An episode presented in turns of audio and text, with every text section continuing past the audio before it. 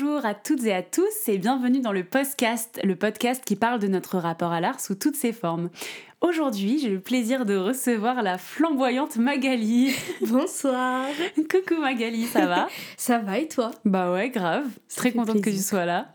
Je dis Mais- ça à chaque fois, mais je le pense. Et moi aussi, je suis surexcitée à l'idée de parler pendant 50 minutes. Tu me disais avant qu'on commence que tu adores parler, donc euh, ça en tombe plus bien. de l'art en général, donc c'est genre euh, combiner le plaisir quoi. C'est vrai, combiner le plaisir.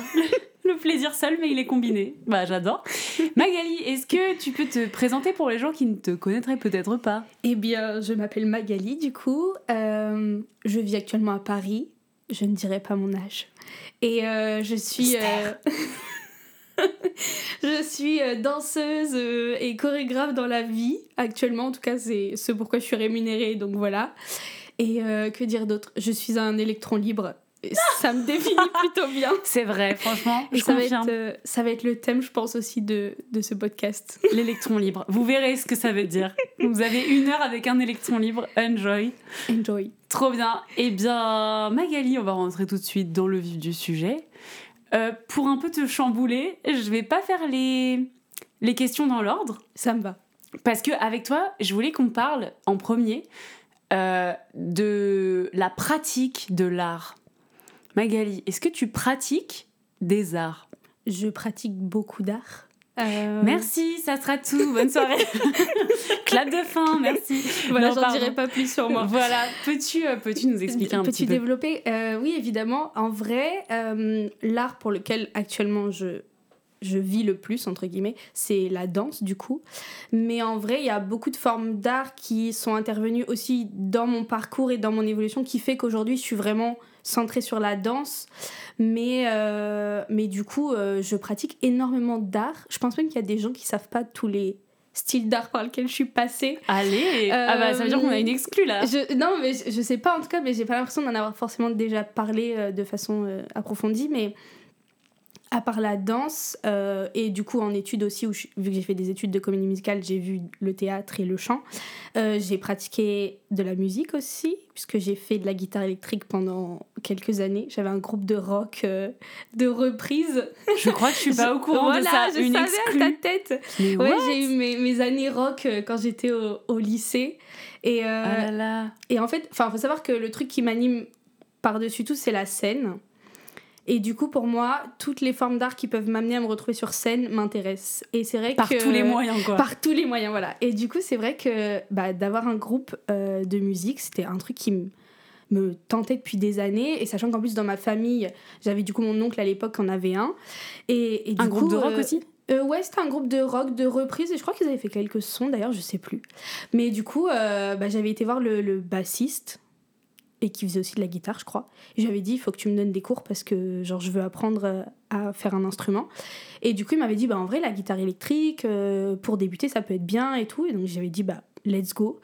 Et en fait, je lui ai dit, euh, je te préviens, genre, moi, si c'est pour apprendre la guitare, c'est pas pour en faire dans ma chambre, c'est genre pour aller sur scène. Donc, euh, Ah ouais, l'objectif était clair. donc genre je lui dis moi si tu connais des gens et tout, euh, on monte un groupe et on y va, tu vois. Et bah deux mois après, on faisait notre première scène. Classique Magali vraiment. Vraiment, il avait trouvé un batteur, moi j'avais trouvé une amie qui chantait et tout, et, et du coup, enfin voilà, on a monté notre groupe. Et en vrai, on tournait un peu, hein. on faisait des bars, on faisait des, des fêtes de village, des trucs comme ça et. T'avais ouais, quel âge à la base? Bah du coup j'avais 15-16 ans et jusqu'à Ah ouais. jusqu'à ce que j'arrive à Paris, en fait j'ai arrêté. Et t'en que- fais plus là? Bah en vrai j'en fais maintenant dans ma chambre pour genre m'accompagner quand je dois bosser mais du coup en concert j'ai depuis mes 18 ans pas retouché à la guitare électrique non? Ça me fend le cœur de dire ça mais j'en ai une quand même dans ma chambre tu vois là euh, Mais attends, dans mon mais appart c'est mais... bon, on monte un truc et tu fais de la guitare Ah, électrique. mais alors là par contre pas. quand vous voulez quand vous voulez vraiment genre Bah donc ouais. voilà Donc ça guitare électrique, ok. guitare électrique et sinon aussi euh, avant de faire du coup euh, bah, de la scène euh, je faisais déjà des études où dès le lycée je suis partie en filière artistique du coup j'ai fait un bac à appliquer et, et du coup là en fait c'était vraiment très expérimental on avait accès à énormément de choses c'était trop cool. Et du coup euh, et du coup en fait euh, j'ai fait euh, de la peinture j'ai fait du dessin euh, mais vraiment euh, je partais d'un niveau zéro et j'ai appris vraiment avec tu vois des, des vrais cours donc voilà. Et du coup j'ai gardé quelques quelques formes d'art en... enfin je sais pas comment dire mais je, je dessine plus maintenant tu vois mais par exemple il y a un truc que j'adore faire et c'est très enfantin dit comme ça mais le collage c'est vraiment une passion chez moi de genre euh, quand je vois des trucs dans des journaux ou machin je peux pas m'empêcher de déchirer et de me dire je vais le coller dans mon petit cahier et en vrai j'en ai mes 15 de cahiers où je colle des trucs Ah et ouais, tout euh. genre même pas forcément pour créer des œuvres au final, mais juste t'as ton petit cahier quoi. Bah, ça dépend. En vrai, j'ai mon cahier avec euh, mes places de cinéma. Tout ce que je vais voir, c'est collé. Donc Attends, là, je peux te dire. c'est vrai Ah, mais j'ai des bouquins Mais tu sais entiers que de moi places de aussi. cinéma. C'est vrai? Oui. Mais c'est fou Moi j'ai un carnet où j'ai écrit tous les films que j'ai vus Oh, trop et bien. que j'ai aimés. Bah, ou du même coup, vite fait euh, aimés, tu vois. J'ai juste pas mis ceux que j'ai détestés. Et je les note tous au stylo plume. Waouh Et je colle euh, à- sur certaines pages mes places et je les garde toutes. Elles sont dans la boîte qui est là-haut. Bah, c'est fascinant. Bah, du coup, Ah, moi, j'ai des carnets complets aussi de, de places de cinéma que, je, que je vais voir. J'écris pas à côté, euh, tu vois, euh, la vie que j'en ai ou quoi, Hmm. mais juste euh, de savoir que Ouais, j'ai vu plus, ce j'écris film. Parce qu'en fait, on se rend compte qu'on voit tellement de choses que suis- des fois, j'ouvre une page, je suis là, mais je savais même pas que j'avais vu ce film. Je, Mais on oublie en fait. je saurais même pas te dire l'acteur qui a dedans ou ce que l'histoire raconte, j'aurais besoin de le revoir presque. Et, euh, et j'ai des carnets entiers aussi de, de places de concert, de places de Mm. spectacle en tout genre que je vais voir. Et du coup, à côté, euh, je colle euh, des trucs que je trouve dans la rue. J'adore arracher des fois des stickers sur des, des poteaux de lumière ou des Ah trucs comme ça, ouais tu vois. Genre, j'ai gardé quelques trucs quand même de, de mes écoles d'art où à l'époque, on nous demandait vraiment de faire ça pour euh. Euh, déclencher le processus créatif. Se Ça- nourrir. euh, Ouais, en fait, de, de déchirer des images qui t'inspirent dans la vie et de les coller dans un carnet, ça te permet vachement de. de, de bah, en fait, de voir la vision que tu peux avoir toi de, de si tu devais créer quelque chose, vers Mm. quoi tu t'orienterais. Oui, en fait, c'est des, des mood boards euh, un peu sans forcément projet derrière. Ouais, mais c'est ça. mais c'est pour ça, toi et moi, on a déjà parlé, on a cet amour du mood board et de. Des de- images. bah, un peu Pinterest. Enfin, moi, j'utilise Ouais. pas Pinterest, mais en soi, le principe, en fait, je kiffe de se faire des pages entières où tu mets plein d'inspirations Mm. et de trucs qui te parlent et qui ont un, un sens, un Bah, lien voilà. et tout. Je suis très très visuelle et Ouais, je suis aussi. très euh, genre euh, des couleurs, des textures, des choses comme ça, euh, ça m'aide beaucoup plus donc. euh, donc Trop stylé. J'avais vu que Xavier Dolan euh, faisait vachement ça pour ses films. C'est vrai? Ouais, genre euh, et tout était réfléchi, les lieux et tout, et il faisait des espèces de mood de, de mood board aussi. euh, mais avec, comme tu dis, tu vois, ça peut être des textures, Mm. une chanson. C'est pas forcément mais que visuel en ouais. plus, il y a un truc de multisens un peu. Bah, je suis voilà, entièrement d'accord avec toi.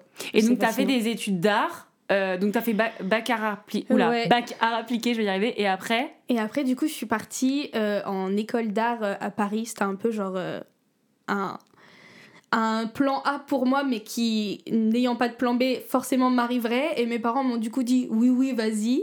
Et en fait, quand j'ai été prise, ils ont un peu fait genre ah, on n'avait pas anticipé ça. Et donc, du coup, à mes 18 ans, je me suis retrouvée sur Paris pour faire une école. Enfin, du coup, c'est une école d'art où tu continues à voir euh, les différents styles d'art euh, liés au design d'espace en général, ce qui est quand même assez large. Ouais. Mais du coup, moi, j'avais pris la spécialité euh, option scénographie, et donc du coup, on faisait plus de scénographie que, euh, que euh, d'architecture ou, ou de scénographie de musée ou de scénographie de vitrine, des choses comme ça, quoi. Est-ce que tu peux expliquer aux gens ce que c'est la scénographie pour les gens qui savent pas ce que c'est? J'adore l'idée.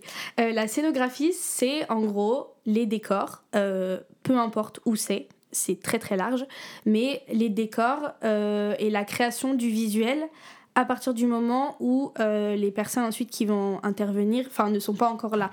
Euh, à partir du moment où il y a des acteurs par exemple qui vont rentrer sur un plateau qui aura été du coup scénographié, là ça va être au metteur en scène d'intervenir puisque le rôle de juste poser le décor est terminé entre guillemets. D'accord.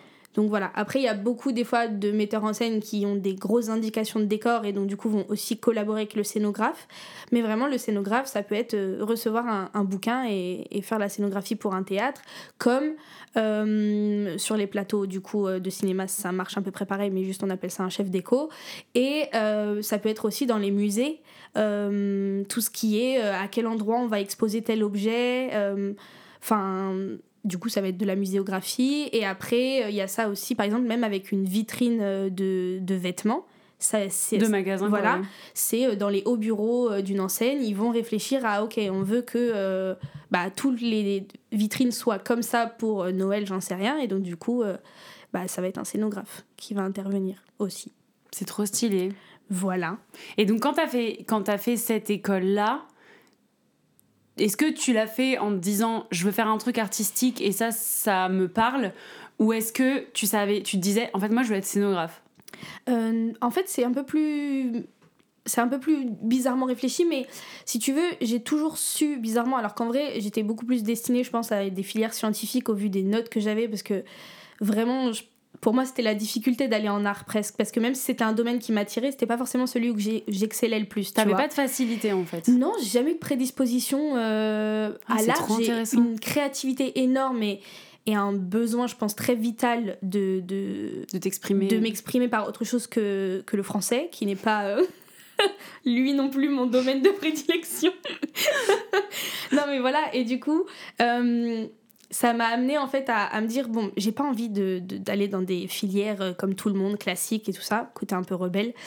Et du coup, je suis partie en art, et en fait, le fait d'avoir une multitude de nouvelles choses qui s'offrent à toi, euh, dont je ne connaissais même pas l'existence. Tu m'aurais dit le mot scénographie à à 15 ans, je t'aurais regardé en disant c'est quoi aussi, tu vois. Et en fait, en arrivant euh, en filière art, j'ai commencé à voir les différents domaines du design. Donc euh, le domaine de la mode, le domaine de design d'objets, tout ça. Et je me suis dit, c'est vrai que quand même, euh, le design d'espace me, me parle plus et m'intéresse plus. Et... Enfin, en tout cas, il y a beaucoup plus de choses qui m'intéressent. Et donc, quand je suis arrivée dans cette école-là, c'était vraiment... Je visite les, les grandes écoles parisiennes pour le plaisir de les visiter, tu vois, parce que ça fait rêver. euh, Ok. et puis, c'est- et puis, c'est un peu aussi la, la suite logique presque de quand tu fais en tout cas un, un bac euh, STD2A, on te propose d'aller vers ces filières-là. Et donc quand j'ai vu ça, je me suis dit, révélation, j'arrive dans l'école qui s'appelle Dupéré, vraiment, et qui en plus est une toute petite section, ils sont énormément connus pour la mode. Et je suis arrivée Mmh. dans cette école aux portes ouvertes et je me suis dit, mais en fait, peu importe ce que je vais faire derrière, c'est ces études-là que je veux faire. Parce que c'était fou, tout, tout ce qui créait, tout ce qui... Enfin, en gros, tout ce qu'on proposait, c'était genre, bon, franchement, si l'école c'est ça, je veux bien y aller encore, tu vois, genre, vraiment. Ah waouh. Et- Mais En vrai, ça a l'air passionnant. Ah, mais c'était fou, c'était. euh, on a des. des des, des je sais pas comment dire des annexes entières euh, où on, on a des machines pour pouvoir tester des choses euh, enfin j'ai vraiment exploré tous les, les champs de, de l'art possible enfin vraiment c'était assez assez dingue et euh, surtout moi qui adore aussi les travaux manuels tu vois là vraiment faire des trucs avec mes mains j'a- j'adorais ça Oui, t'adores construire des trucs, Ah des ouais. meubles, des, de la déco, des collages, des vêtements. Enfin, tu fais de la et, couture et aussi. là-bas, là-bas, en fait, tu as accès à tout le matériel. Donc, c'est c'est fascinant. Et du coup, en faisant ces études-là, bah, mes stages euh, dans des théâtres, mes stages sur des tournages avec des chefs d'éco et tout ça, c'est aussi là où, du coup, j'ai eu le déclic de me dire, bah, même si je pensais que la scénographie, pour l'instant, c'est le truc qui m'intéressait le plus en faisant cette école-là, en fait, non, je crois que je crois qu'il y a un truc qui m'anime encore plus, c'est d'être sur scène, en fait. Parce que moi, si tu me demandes de descendre de la scène au moment où le spectacle commence, ah, ça m'a fait mal à l'ego plusieurs fois, hein, tu vois, même sur les tournages. Je pouvais pas m'empêcher d'aller voir les gens et de leur dire Vous avez pas besoin d'un figurant en plus ou euh, juste quelqu'un qui vient faire le clap et tout, mais le plaisir de. Tu vois Ah ouais, donc tu, tu ouais, t'aimais ça à fond, mais par contre, t'avais encore une autre flamme euh, qui te Ouais. tirait vers le, le devant de la Alors scène. qu'en quoi. fait, je pense juste qu'il y avait et la petite voix de mes parents qui me disait. euh, ah, déjà que le métier qu'elle a choisi, c'est pas forcément un- le métier le plus, le plus stable et le plus, tu vois, euh, enfin rassurant pour des parents. ouais. Enfin, on connaît quoi. En plus, mes parents n'ont absolument rien à voir avec l'art, ça leur parle pas du tout. Et du coup, là, c'est vrai que ils étaient en mode bon, après tout, en vrai. euh, Quitte à être intermittent dans les deux cas, genre fais ce que tu veux et vas-y si t'as envie de faire d'autres études. Et j'ai vraiment quand même pris un virage à, pas à 180 parce que c'était pour moi presque une continuité, mais pour beaucoup quand même c'était en mode euh, ah bon t'arrêtes dans le tu vois à l'heure où où les gens postulaient ensuite pour aller à la FEMIS, au TNS et tout ça. Moi j'ai senti que c'était là où il fallait que j'arrête et que je garde ça comme uniquement bagage de j'y reviendrai sûrement tu vois. Mais, déjà, ça t'apporte énormément de choses quand t'es sur scène. Enfin, ne serait-ce que pendant nos études de comédie même, musicale. Déjà, voilà, le langage technique, parler aux techniciens, Ouais. comprendre comment ça fonctionne. Et, euh, et tout ce qui est création, enfin, quand on a créé des, des, des choses au conservatoire, toi et moi, on était dans un groupe ensemble de travail et, euh, et on devait tout créer. euh, Et toi, t'étais vraiment en mode. Enfin, on savait qu'on pouvait se reposer sur toi, sur la scénographie, que, que t'avais un, des, des connaissances techniques de comment ça se ça se, se construit un espace, même si euh, parfois t'avais des Trop envies, voilà, des envies qui dépassaient nos moyens, genre créer une porte qui tiendrait sur rien. Et t'étais en mode, ouais, ouais, ça, je te le fais. Je prends un bout de bois, c'est bon, en deux secondes, c'est fait. En et puis vrai, après, quand t'as digué, t'étais un peu en mode, bon, d'accord. C'est vrai que on a zéro euro et Oui, zéro temps, mais du coup, c'était pas trop faisable. Mais c'est bien d'avoir de l'ambition aussi, tu me diras. Oui, bah c'est c'est aussi ce que les études te, te laissent penser et te font et, et te poussent dans ça. Tu vois, c'est genre s'il y a un jour où vous avez la possibilité de faire ça, tant mieux pour vous, mais ça va pas arriver tout de suite. Donc prenez ce temps-là, maintenant que vous êtes en école, de vous dire que tout est pour possible. des trucs, euh, C'est ça. quoi. Mm. Et qu'en fait, euh, bah non, demain, effectivement, si on me donne un budget et un temps imparti, il y a beaucoup de choses où je commence à me dire oui. Mais non, en fait, ça m'a surtout donné une vision globale de. De, même quand j'arrive sur des projets pro, euh, tu vois, j'ai vraiment l'impression du coup d'être considérée tout de suite comme quelqu'un qui s'y connaît et à qui du coup on peut parler parce que bah tu vois j'entends le nom d'une light ou des trucs comme ça et je vais tout de suite me dire je sais très bien de quoi il parle tu vois alors que je suis pas sûre que si tu dis à quelqu'un mets-toi sous la découpe il va capter tout de suite que genre c'est la, la lampe qui s'appelle Il comme va ça chercher tu un- vois. une feuille avec un trou dedans, il non va mais dire je la trouve c'est pas. ça tu vois et, et du coup euh, en fait ça m'a au final apporté beaucoup sans même le savoir et donc du coup oui je dis pas qu'un jour je si j'ai l'opportunité et, et les moyens aussi de pouvoir euh, créer un spectacle je serais bien contente d'avoir aussi euh, ce bagage là qui me permet de d'être un peu à toutes les tous les corps de métier quoi Mais ça te frustrerait de ne faire que ça, quoi? De pas, de pas pouvoir ajouter à ça, si tu crées un spectacle, de pas pouvoir faire de danse, par exemple? Ouais, pour- en tout cas pour l'instant, je pense que c'est un peu un, un- une espèce de processus où tu avances aussi. Tu vois, il y a beaucoup de, danseurs professionnels qui, euh, qui plus tard euh, vont finir euh, directeur artistique, vont finir prof de danse, vont finir. Parce qu'il y a aussi une suite logique où, où tu prends plaisir à ça, mais c'est vrai que pour l'instant, le truc qui m'anime énormément, c'est genre. Puis en plus, je veux dire. Étant donné que notre corps c'est notre outil de travail, autant l'utiliser maintenant à l'âge qu'on a que. Non, mais c'est Oui, oui, terrible. quand mais il est tu vois, frais encore. je ferai pas ça à 50 ans, je le sais d'avance, donc c'est un peu frustrant aussi, mais je pense que d'ici là, j'aurai aussi d'autres envies et Oui, une fois que tu auras vraiment déjà euh, euh, exploré le métier de danseuse et fait plein de trucs différents, ça, Mm. ça t'aura aussi nourri euh, d'une envie de ouais, c'est ça. faire En des tout cas, non, quoi. pour l'instant, je ressens pas du tout la, la frustration de, de me dire euh, Oh, j'aimerais bien refaire des décors ou des choses comme ça, tu vois. Ça va là pour l'instant. C'est marrant parce que je viens d'y penser, mais en fait, ta passion, c'est l'espace.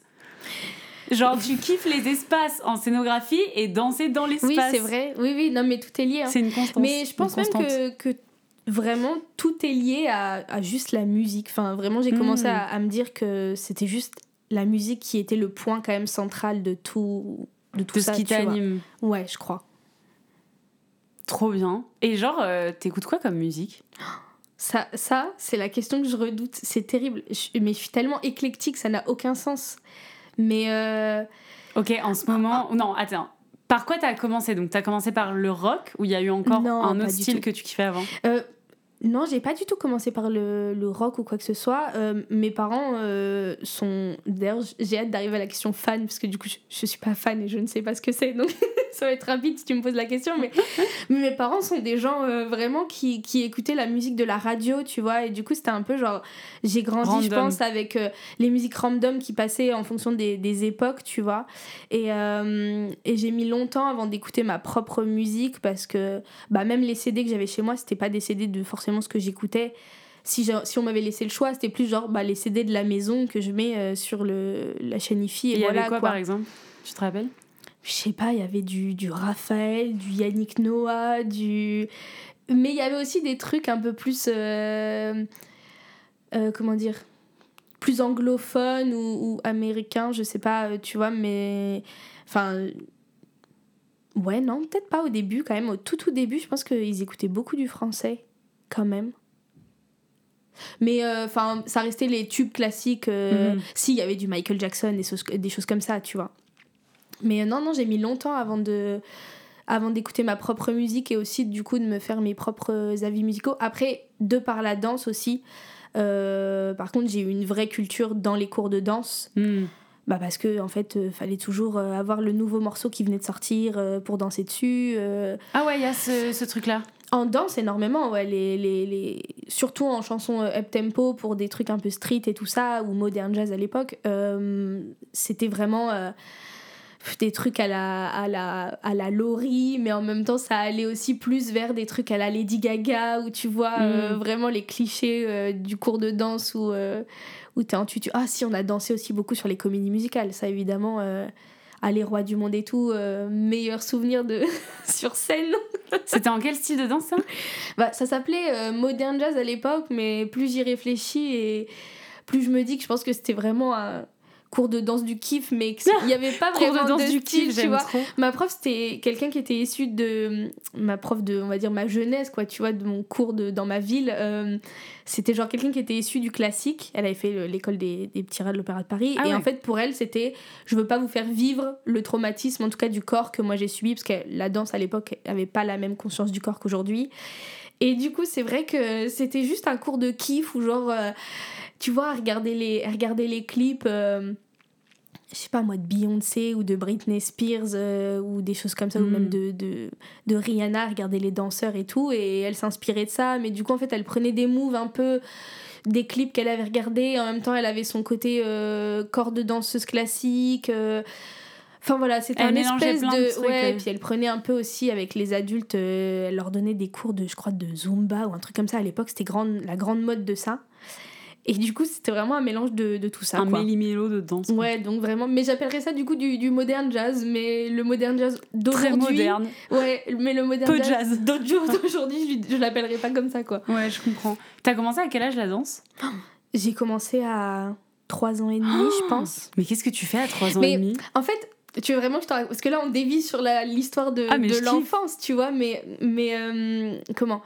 C'est très drôle parce que du coup, on va faire le parallèle euh, avec la Starac. J'ai l'impression que nos vies tournent autour de ça euh, cette dernière année. Mais euh, j'ai ma maman, en tout cas, qui m'a raconté, parce que j'ai pas grand souvenir, moi, de, de ces toutes Ah, premières normal, années-là. c'est trop, t'es trop jeune. Ouais, voilà. Mais, mais en tout cas, de ce que mes parents m'ont raconté, j'étais, bon, déjà assez caractérielle comme enfant Ça Et du m'étonne coup- de ouf. sans surprise. Mais du coup, euh, apparemment, j'avais un peu trop de passion pour ce programme TV. C'est pas La bien de Starac. mettre les enfants du coup devant la télé trop À jeunes. 3 ans, t'avais une passion pour la Starac. Ah mais c'est même pas que j'avais une passion, c'était genre je pouvais pas aller me coucher tant que l'émission n'était pas terminée.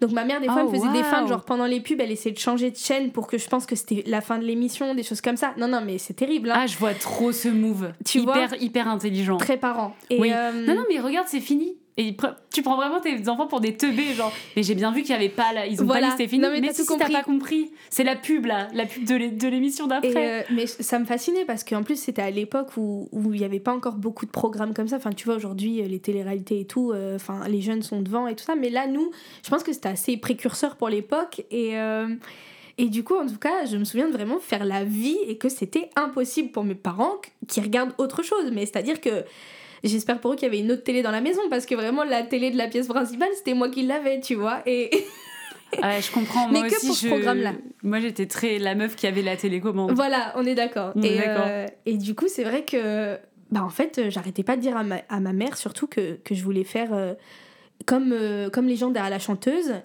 Et du coup, elle Ah, comprenait marrant, pas trop chanteuse. au début parce qu'elle était là, ok, enfin, je- ouais, les gens derrière la chanteuse, enfin, c'est pas hyper précis, tu vois. Et en fait, euh, bon, au, fi- au final, elle a capté que c'était peut-être la danse ou quoi. Et donc, du coup, elle, elle m'a envoyé, je crois, à faire un cours d'éveil ou un truc comme ça. Et je lui ai dit, mais c'est pas ça que je veux faire. Moi, je veux faire comme les gens derrière la chanteuse. Elle dit, ben, c'est de la danse, tu vois.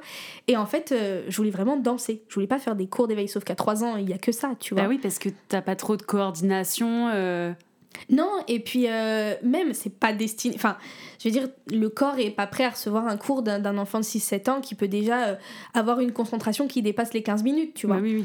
Et, euh, et au final, en fait, elle a fait tous les studios de danse de la ville pour en trouver un qui a dit bah moi normalement je dois attendre 4 ans mais en vrai je veux bien lui faire passer l'essai et si euh, si on voit que, que ça, ça le fait en vrai c'est pas forcément un problème là je sais plus c'est ce qu'elle va voilà quoi Mm.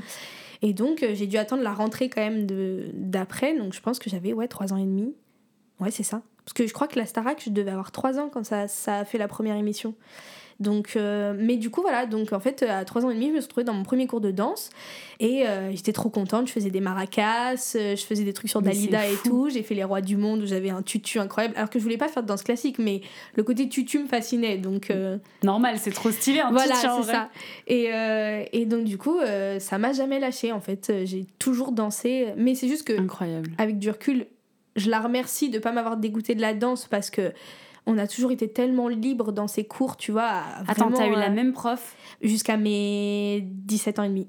de tes 3 ans et demi à tes 17 ans et demi. Ouais, en fait, j'évoluais Oh. juste dans les cours. Et Ouais, d'ailleurs, c'était très drôle parce qu'en plus, tu connais le fait que je suis pas très grande. Donc, non seulement j'étais en avance sur les le cours fait, par ouais. rapport à mon âge, en Oui, plus, et je en suis plus, pas grande.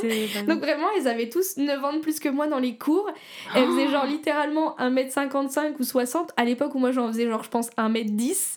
Donc en fait j'étais vraiment... La euh, mascotte, un peu, non? Bah du coup oui, parce qu'en fait au final j'étais souvent mise euh, au milieu. J'étais beaucoup Bah oui, dans parce les que formations. plus joli aussi. euh, J'étais tout le temps dans les portées, euh, j'étais voilà les trucs de fin avec les grands écarts, c'était toujours moi qui étais là-haut, tu vois. Donc au final, la place me déplaisait pas non plus quoi.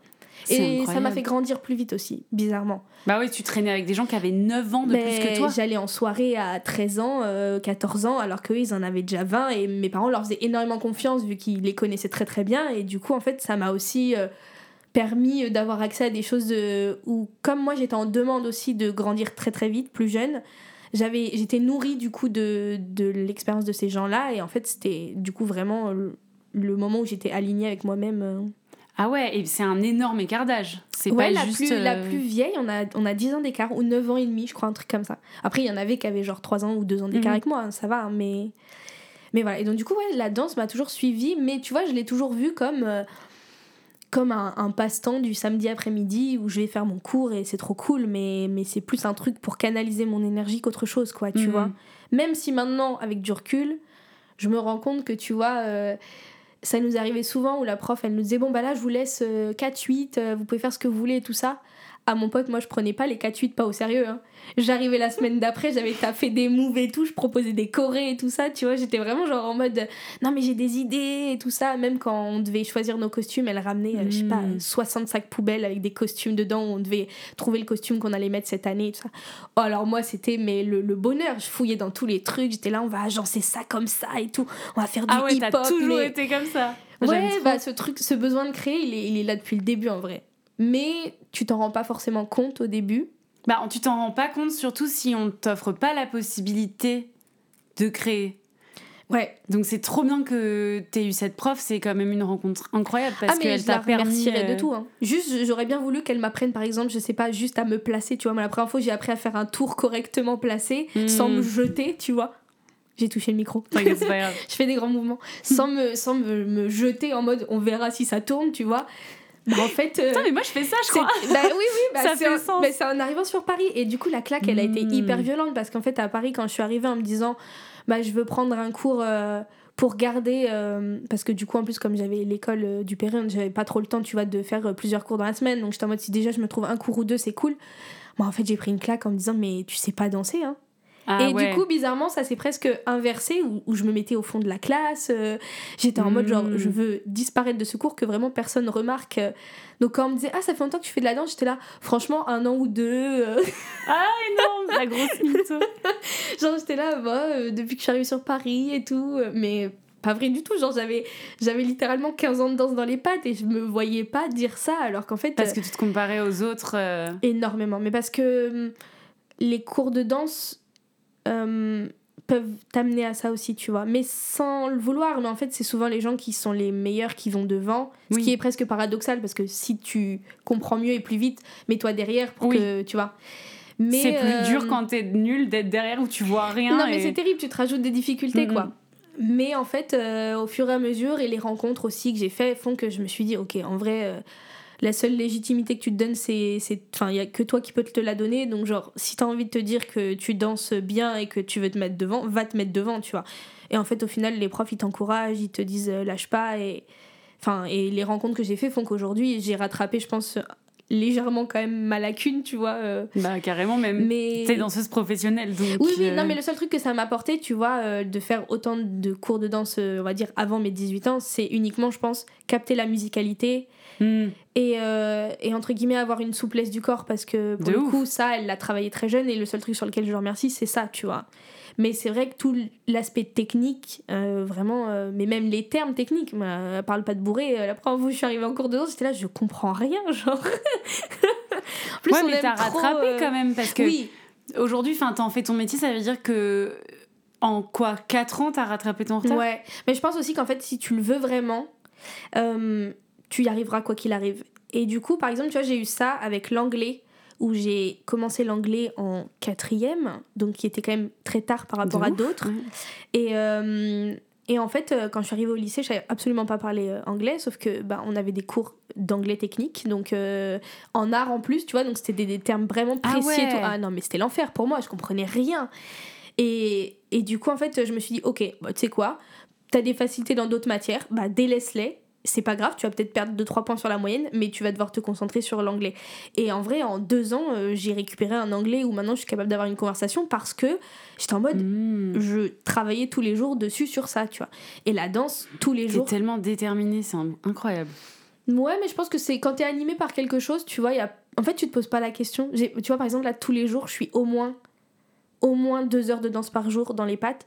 Mais en fait, je le vis pas comme une contrainte. Pour moi, c'est un bonheur de me dire ma vie se résume à tous les jours, je vais avoir la chance de au moins danser deux heures, tu vois. Donc forcément, c'est c'est un plaisir. Et même de me dire que je suis rémunérée à faire ça, ça me paraît tellement utopique, tu vois. Je me dis, c'est dingue, genre j'ai la chance de d'être alignée avec ce qui m'anime tous les jours. C'est la chose que je fais le plus dans ma vie, en fait. Mais c'est grâce au euh, fait que tu sois déterminée, parce que dans tout ce que tu as raconté là, il y a énormément de personnes qui se seraient découragées à beaucoup d'étapes. Tu débarques sur Paris, hyper jeune, mm. tu connais pas, tu fais même pas de la danse à la base en, mode truc principal, tu te le dis, je vais le faire à côté. Donc tu pourrais te dire, ah ouais, ok, en fait, je kiffais danser dans ce contexte-là où c'était free et tout. Mais par contre, euh, là, je vois que, ah bah les autres, ils sont, ils sont plus de technique, donc j'arrête. Non, tu t'es dit, ah ok bah je vais rattraper mon retard. Après t'as laissé la scène en disant ouais vas-y je vais je vais être comédienne et danseuse. Mm. Enfin c'est incroyable je trouve. T'as une détermination euh, à toute épreuve quoi. Bah ça me fait plaisir. Mais euh, en fait oui c'est très plaisant de se dire ça mais euh, il y avait aussi ce truc je pense de qui est challengeant et, de dire je pense qu'en fait il y avait quand même ce truc aussi de qui, qui m'animait c'était aussi le truc de de récompense de, de, de, mes parents, ce qui en soi ne devrait pas être le, le, but premier de ta vie, tu vois. Mais juste de leur dire, genre, faites-moi confiance parce que je vous jure que je sais où je vais, tu vois. Et, et du coup, il y a un peu ce truc-là aussi où j'avais, je pense, leur confiance que je sentais qui me permettait, moi, de me dire, ok, en fait, ils vont pas se dire que je fais rien de ma vie ou que c'est complètement irréaliste de leur dire je sais que là actuellement j'ai pas le niveau parisien en danse par exemple mais je vais faire les bons choix et les bons moves dans ma vie pour me dire au final, là, maintenant où j'en suis, bah, en fait, oui, j'ai bien fait de me dire, bah, j'ai délaissé certains trucs, je suis allée, euh, mais me buter en cours de danse, tu vois. Ah ouais, t'es une malade en vrai. Le terme, enfin voilà, mais parce que j'étais en mode, genre, là, enfin. En fait, le fait d'avoir devant les yeux aussi des gens à qui t'as envie de, de, ressembler ou que t'as envie d'avoir accès euh, dans, dans, ce qu'ils font, tu vois, moi j'ai envie que demain on m'appelle euh, pour me dire, tiens, j'ai un projet en danse, viens, tu vois bah en fait ça va pas ça va pas venir à moi tout seul. Donc en fait ces gens-là, je les prenais au début comme des points de comparaison. Et aujourd'hui, aujourd'hui, je les vois comme des modèles, tu vois, et comme des buts de, de moi, le niveau que je veux atteindre. Donc, bon, ça fait mal à l'ego des fois de te dire, oui, mais c'est vrai qu'eux, ils ont commencé la danse à 15 ans, mais vraiment de façon professionnelle. Donc, peut-être que eux, ce qu'ils ont à 20 ans, toi, tu l'auras à 25. Mais en soi, en vrai, tant que je l'ai, je crois que j'ai fait le deuil avec ça un peu, tu mm. vois, de me dire en vrai, tant que je l'ai, ça va, tu vois. Tant que bah, j'arrive à avoir ces opportunités-là un jour dans ma vie et que je peux cocher les cases, on s'en fout de l'âge, quoi. On s'en fout de l'âge, tu bah, vois. Je suis exactement dans la même situation que toi, voire exactement. bien pire, parce que quand je vois euh, des meufs qui ont des premiers rôles en ce moment dans des comédies musicales qui ont 18, 20 ans. Mm. Euh, en anglais, il y a une expression qui dit That ship has sailed. C'est-à-dire que, évidemment, ça ne sert à rien d'y penser. Pour moi, j'ai 29 ans, donc euh, oui. je vais pas retourner en arrière. Et de toute façon, à 20 ans, j'aurais pas eu le niveau pour faire de la comédie bah, musicale de manière professionnelle. Donc, euh, moi aussi, je suis dans un truc où je me dis T'as toujours un petit truc dans ta tête qui te dit ah ouais, ils sont plus jeunes que toi, donc en gros, quand ils auront ton âge, bah, ce sera les gens hyper connus qui font mille trucs. Mais en fait, on s'en fout, puisque de toute façon, dans les spectacles, il y a des âges différents, il y a des personnages différents, et que euh, si tu lâches pas et que tu travailles assez, bah Inch'Allah au bout d'un moment euh, tu tu voilà appropriation culturelle désolé mais au bout d'un moment tu tu peux au moins euh, travailler et être rémunéré pour ça quoi. Oui et puis je pense que surtout dans les filières artistiques il n'y a pas de toute façon de l'école où tu dois rentrer à tel âge où tu dois faire ceci ou euh, enfin il n'y a pas un parcours j'ai l'impression comme je sais pas tu vois c'est beaucoup plus difficile de dire j'ai envie d'avoir le bac à 60 ans même si ça se fait tu vois bien mm. sûr que là dans, dans, ces filières là je pense que même si tu as envie de te mettre à l'art à, 55 ans ou, même bien plus tard, bah en fait, tu as cette possibilité-là de le faire. Et, euh, et, du coup, en fait, là, le, toi, ton chemin de vie fait que tu en es à ce point-là maintenant, à cet âge-là. Mais en fait, peut-être qu'il y a 10 ans en arrière, dans tous les cas, même si tu avais eu l'opportunité, tu l'aurais pas faite parce que tu étais à ce moment-là pas dans cette optique-là de vie. Bah, donc, euh, j'étais dans le, dans, si j'étais dans l'envie, mais en tout cas, j'avais pas, je pense, à la fois vécu assez de trucs mm. euh, pour avoir le bon mental et aussi, euh, j'avais pas le niveau parce que j'avais. Moi, j'ai pas beaucoup pratiqué l'art mm. jeune, en fait, au final, à part le l'acting, mais euh, le chant et la danse. Euh, si, si j'ai eu des, des lacunes, enfin quand je suis arrivée au conservatoire, j'avais jamais pris de cours de chant. Mm. Après, j'avais déjà chanté dans un spectacle euh, devant 2000 personnes parce que via l'école de commerce et tout, mais j'ai appris à l'arrache, quoi. Donc, c'est sûr qu'il faut accepter. Après, moi, j'avais pas de problème avec ça, tu vois, d'arriver et de me dire, mm. ouais, je sais que je fais nimp. Genre, je sais que je prends le truc euh, dans. Mais euh, j'avais quand même un objectif. Et même si aujourd'hui, par exemple, en danse, évidemment, je ne serai jamais danseuse, mais Enfin, tu vois, je vais jamais être pris dans un truc payé en tant que danseuse. Parce que tu veux pas pour l'instant Mais dans, tous les cas, j'aurais pas le niveau. Et j'ai pas ce truc euh, que toi tu décris, par exemple, tu vois. de, Mais j'adore ça. Et euh, je me bute aussi euh, à mon niveau parce que je veux être crédible dans un ensemble de comédie musicale où il y a de la Corée ou dans un trio de, danse, de chanteuses 70s euh, où il y a de la Corée, je veux être crédible, je veux savoir ce que je fais. Et, euh, et pourtant, euh, bah voilà, avant de rentrer au conservatoire, enfin, tu peux demander à n'importe qui qui me connaissait à cette époque-là, c'était la blague de me faire danser. Donc j'ai quand même fait du, du, chemin, tu vois. Et... Mais parce que je pense aussi qu'on sacralise beaucoup la danse, parce que c'est un milieu très très dur et très très exigeant et il n'y a quand même pas beaucoup d'opportunités, euh, mm. voilà, même si je pense qu'on peut tous euh, réussir à trouver quand même un truc. Et, euh, mais c'est vrai que du coup, pour faire le parallèle tout à l'heure à ce que tu disais, où tu me parlais de mon background de, scénographie et tout ça, que je considère comme un bagage aujourd'hui, où, où, en fait je me dis presque c'est très utile que j'ai fait ça dans ma vie, je pense que tout ce que tu as fait avant, c'est aussi du coup hyper utile et important. Et du coup, la preuve, on l'a vu quand on était au conservatoire ensemble, tu gérais toute la partie administrative qui est pour moi une phobie extrême et qui du coup me fascinait de me dire, mais il y a des gens, dis donc, quand même, euh, ils sont capables de faire euh, des tableaux, des trucs, des machins, mais avec une, la queen des tableaux, qu'est-ce que vous voulez que je vous dise? Mais voilà, et donc en fait, au final, je pense que c'est super important que tu aies eu ce parcours-là avant qui fait qu'aujourd'hui tu en es là, mais qu'en fait, tout ce que tu as vécu avant te sert aussi et.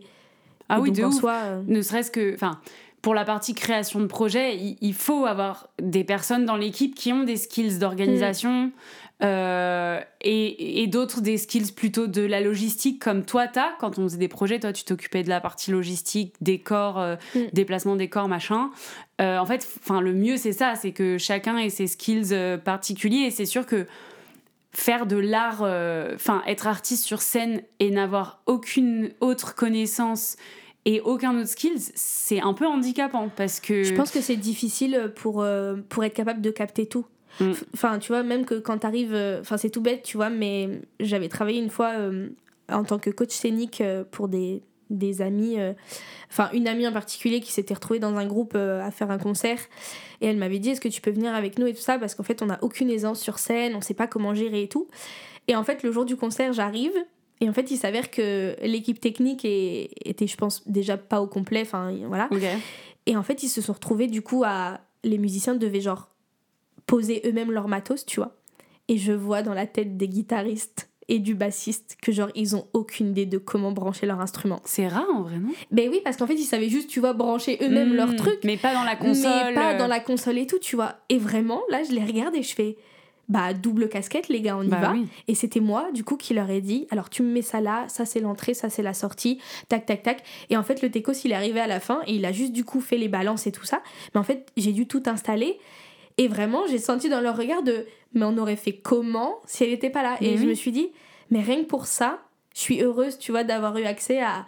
Bah oui, en fait, euh, dans les théâtres et tout, j'ai déjà bossé avec euh, les ingé Les... Puis en plus, comme j'adore aussi le côté sociable et Mm. social, euh, et que j'adore aller parler aux gens et que j'ai un truc de curiosité extrême, bah en fait, même quand ça dépassait un peu mon champ de compétences, j'allais toujours en fait voir ce qui se faisait si tout. j'avais le temps parce que ça m'intéressait trop en fait. Et aujourd'hui, ça, me- ça me sert tous les jours. euh, Mais oui. Bah, c'est, en vrai, on fait des métiers où il faut être capable de savoir faire tellement de trucs différents. Quand là, euh, tu fais un concert, bah, moi, par exemple, je joue dans un bar mercredi. Il y a personne pour t'aider. Hein. c'est tu te démerdes. Et donc, si tu ne sais pas euh, comment faut organiser, machin, comment brancher, euh, au-delà d'en plus amener ton propre matos, bah, Ouais. t'es fini. Il faut faire tes balances toi-même. Quand tu dois faire des vidéos, euh, on appelle ça des self-tapes pour euh, euh, postuler pour des films, des séries, de la comédie musicale, bah, il faut que tu aies du matos pour Ouais. t'enregistrer au son, du matos pour t'enregistrer à la vidéo, savoir faire un montage des deux, savoir faire tatati tatata. euh, Enfin, limite, t'es réal, quoi. Genre, t'es Ah, réalisatrice oui, alors que. c'est plus que ça. Mais d'ailleurs, je pense que pour moi, la définition même d'un artiste, c'est justement La, pluri- la pluridisciplinarité et, et le Tu l'as fait. grave bien dit, par contre. C'est vrai Je suis choquée. Merci, j'apprécie. Tu l'as dit en one shot. Les cours de diction. euh, C'était magnifique. Moi, j'ai fait pleurer les flips, mais toi, tu l'as bien dit. Ouais, mais non, mais c'est ça en fait. Pour moi, c'est la définition même d'être artiste. C'est- toucher à tout et savoir tout faire. euh, Et être curieuse aussi de tout. Oui, bah si, en tout cas, si t'as envie de dire des choses sensées et intéressantes, faut être curieux un minimum dans la vie. euh, En général, enfin, en tout cas, j'ai l'impression que la- l'artiste qui ne sort pas peut pas être inspiré, tu vois. Non, non, c'est vrai. Donc, faut forcément que tu sois curieux de- d'aller chercher des trucs euh, toi-même, quoi. Bah, de ouf. As-tu d'autres questions? Ouais, de ouf, mais genre, j'aime trop là. Je suis en train de. Parce sais, je suis moi, là, comme une éponge et je prends. Oui, non, mais c'est ça, parce que là, je suis en train de me dire, attends, on a ouvert des tiroirs, mais est-ce qu'on les a tous Non, refermés? ah, c'est c'est un des épisodes les plus structurés que j'ai jamais Eh eu. bah, euh, J'apprécie. ça se voit que t'as réfléchi un peu à l'avance. Ouais, mais et parce que je suis quelqu'un de trop décousu sinon dans la vie, donc tu vois, on, on sait aussi que. Il, fallait être- Mon pour Dieu. pas partir dans tous les sens. Terrible. Mais hum, trop bien. Et par exemple, là, tu t'es à combien d'heures de danse par semaine et tu fais quoi comme style de danse? Oula, bah alors là actuellement c'est, je pense, pas très représentatif. Ah, Ok, mais genre cette Euh, année. non, justement, c'est l'inverse. Ah. C'est que là, c'est encore plus que d'habitude. Euh, mais en fait, euh, j'ai. Enfin, je passe énormément d'auditions, donc déjà, ça prend un temps fou de, de se déplacer en audition. Mais du coup, là, en ce moment, j'enchaînais entre des auditions et le fait que j'ai été pris sur deux cabarets en même temps.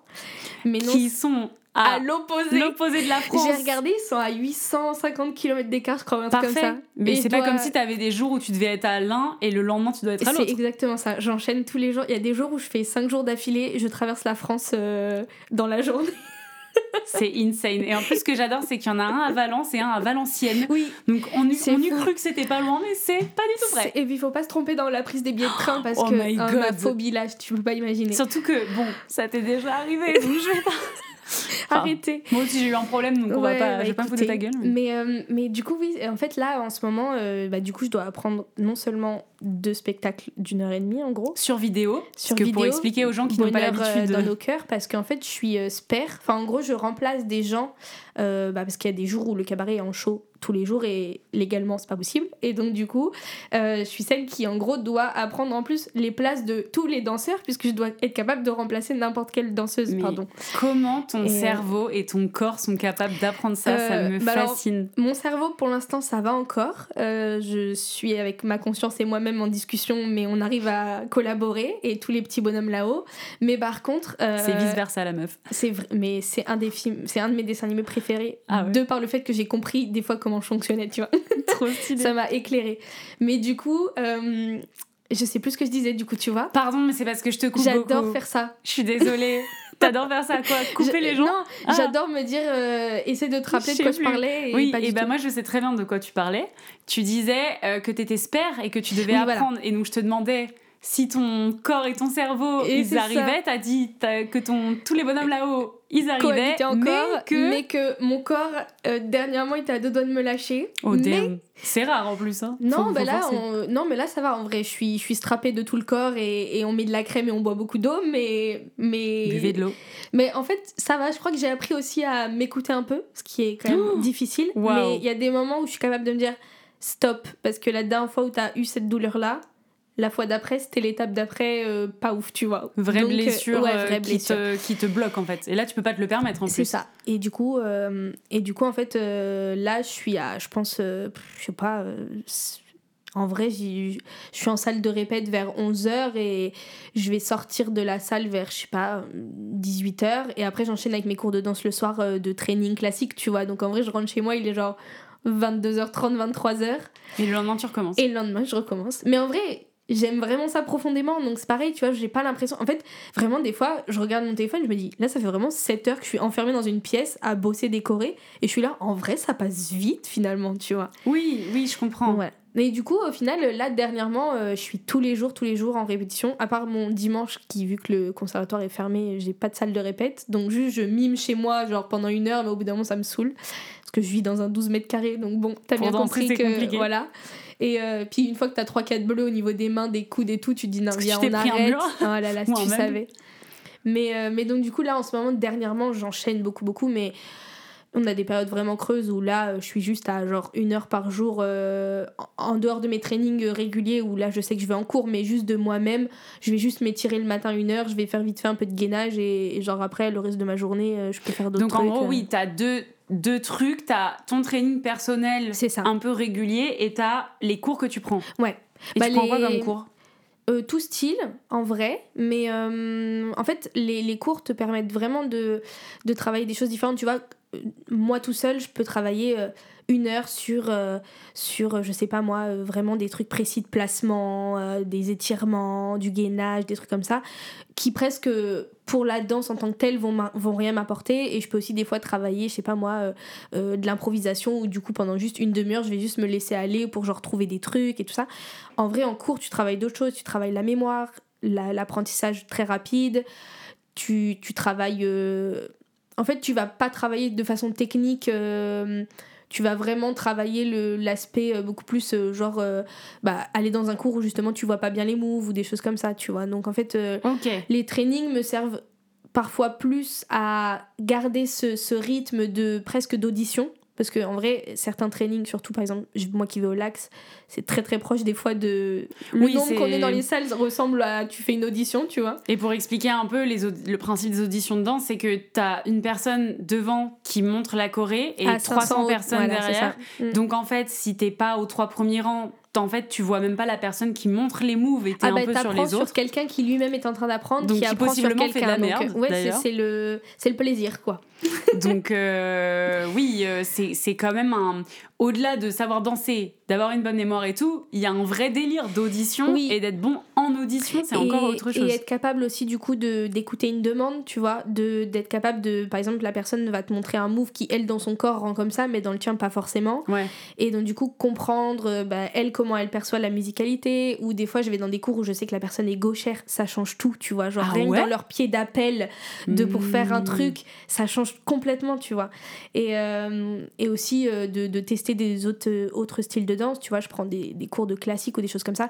Je fais absolument pas de classique euh, en tant que danseuse professionnelle. C'est pour t'enrichir c'est pour continuer à travailler dans mon corps, à, ouais, ouais, à, à enrichir aussi ma danse et, et en fait, euh, ouais, me nourrir de de- d'autres styles et de d'autres constructions de corps pour, euh, pour que la mienne soit la plus euh, éclectique possible. J'aime bien ce mot. Ouais, il est stylé. il claque un peu, Ouais. éclectique. Et c'est quoi ton style de danse de prédilection, De on va préf. dire bah, en vrai, il y en a deux. Enfin, ceux que je pratique le plus, c'est euh, le lyrical jazz, qui euh, est très dramatique. Très, Comme euh, toi.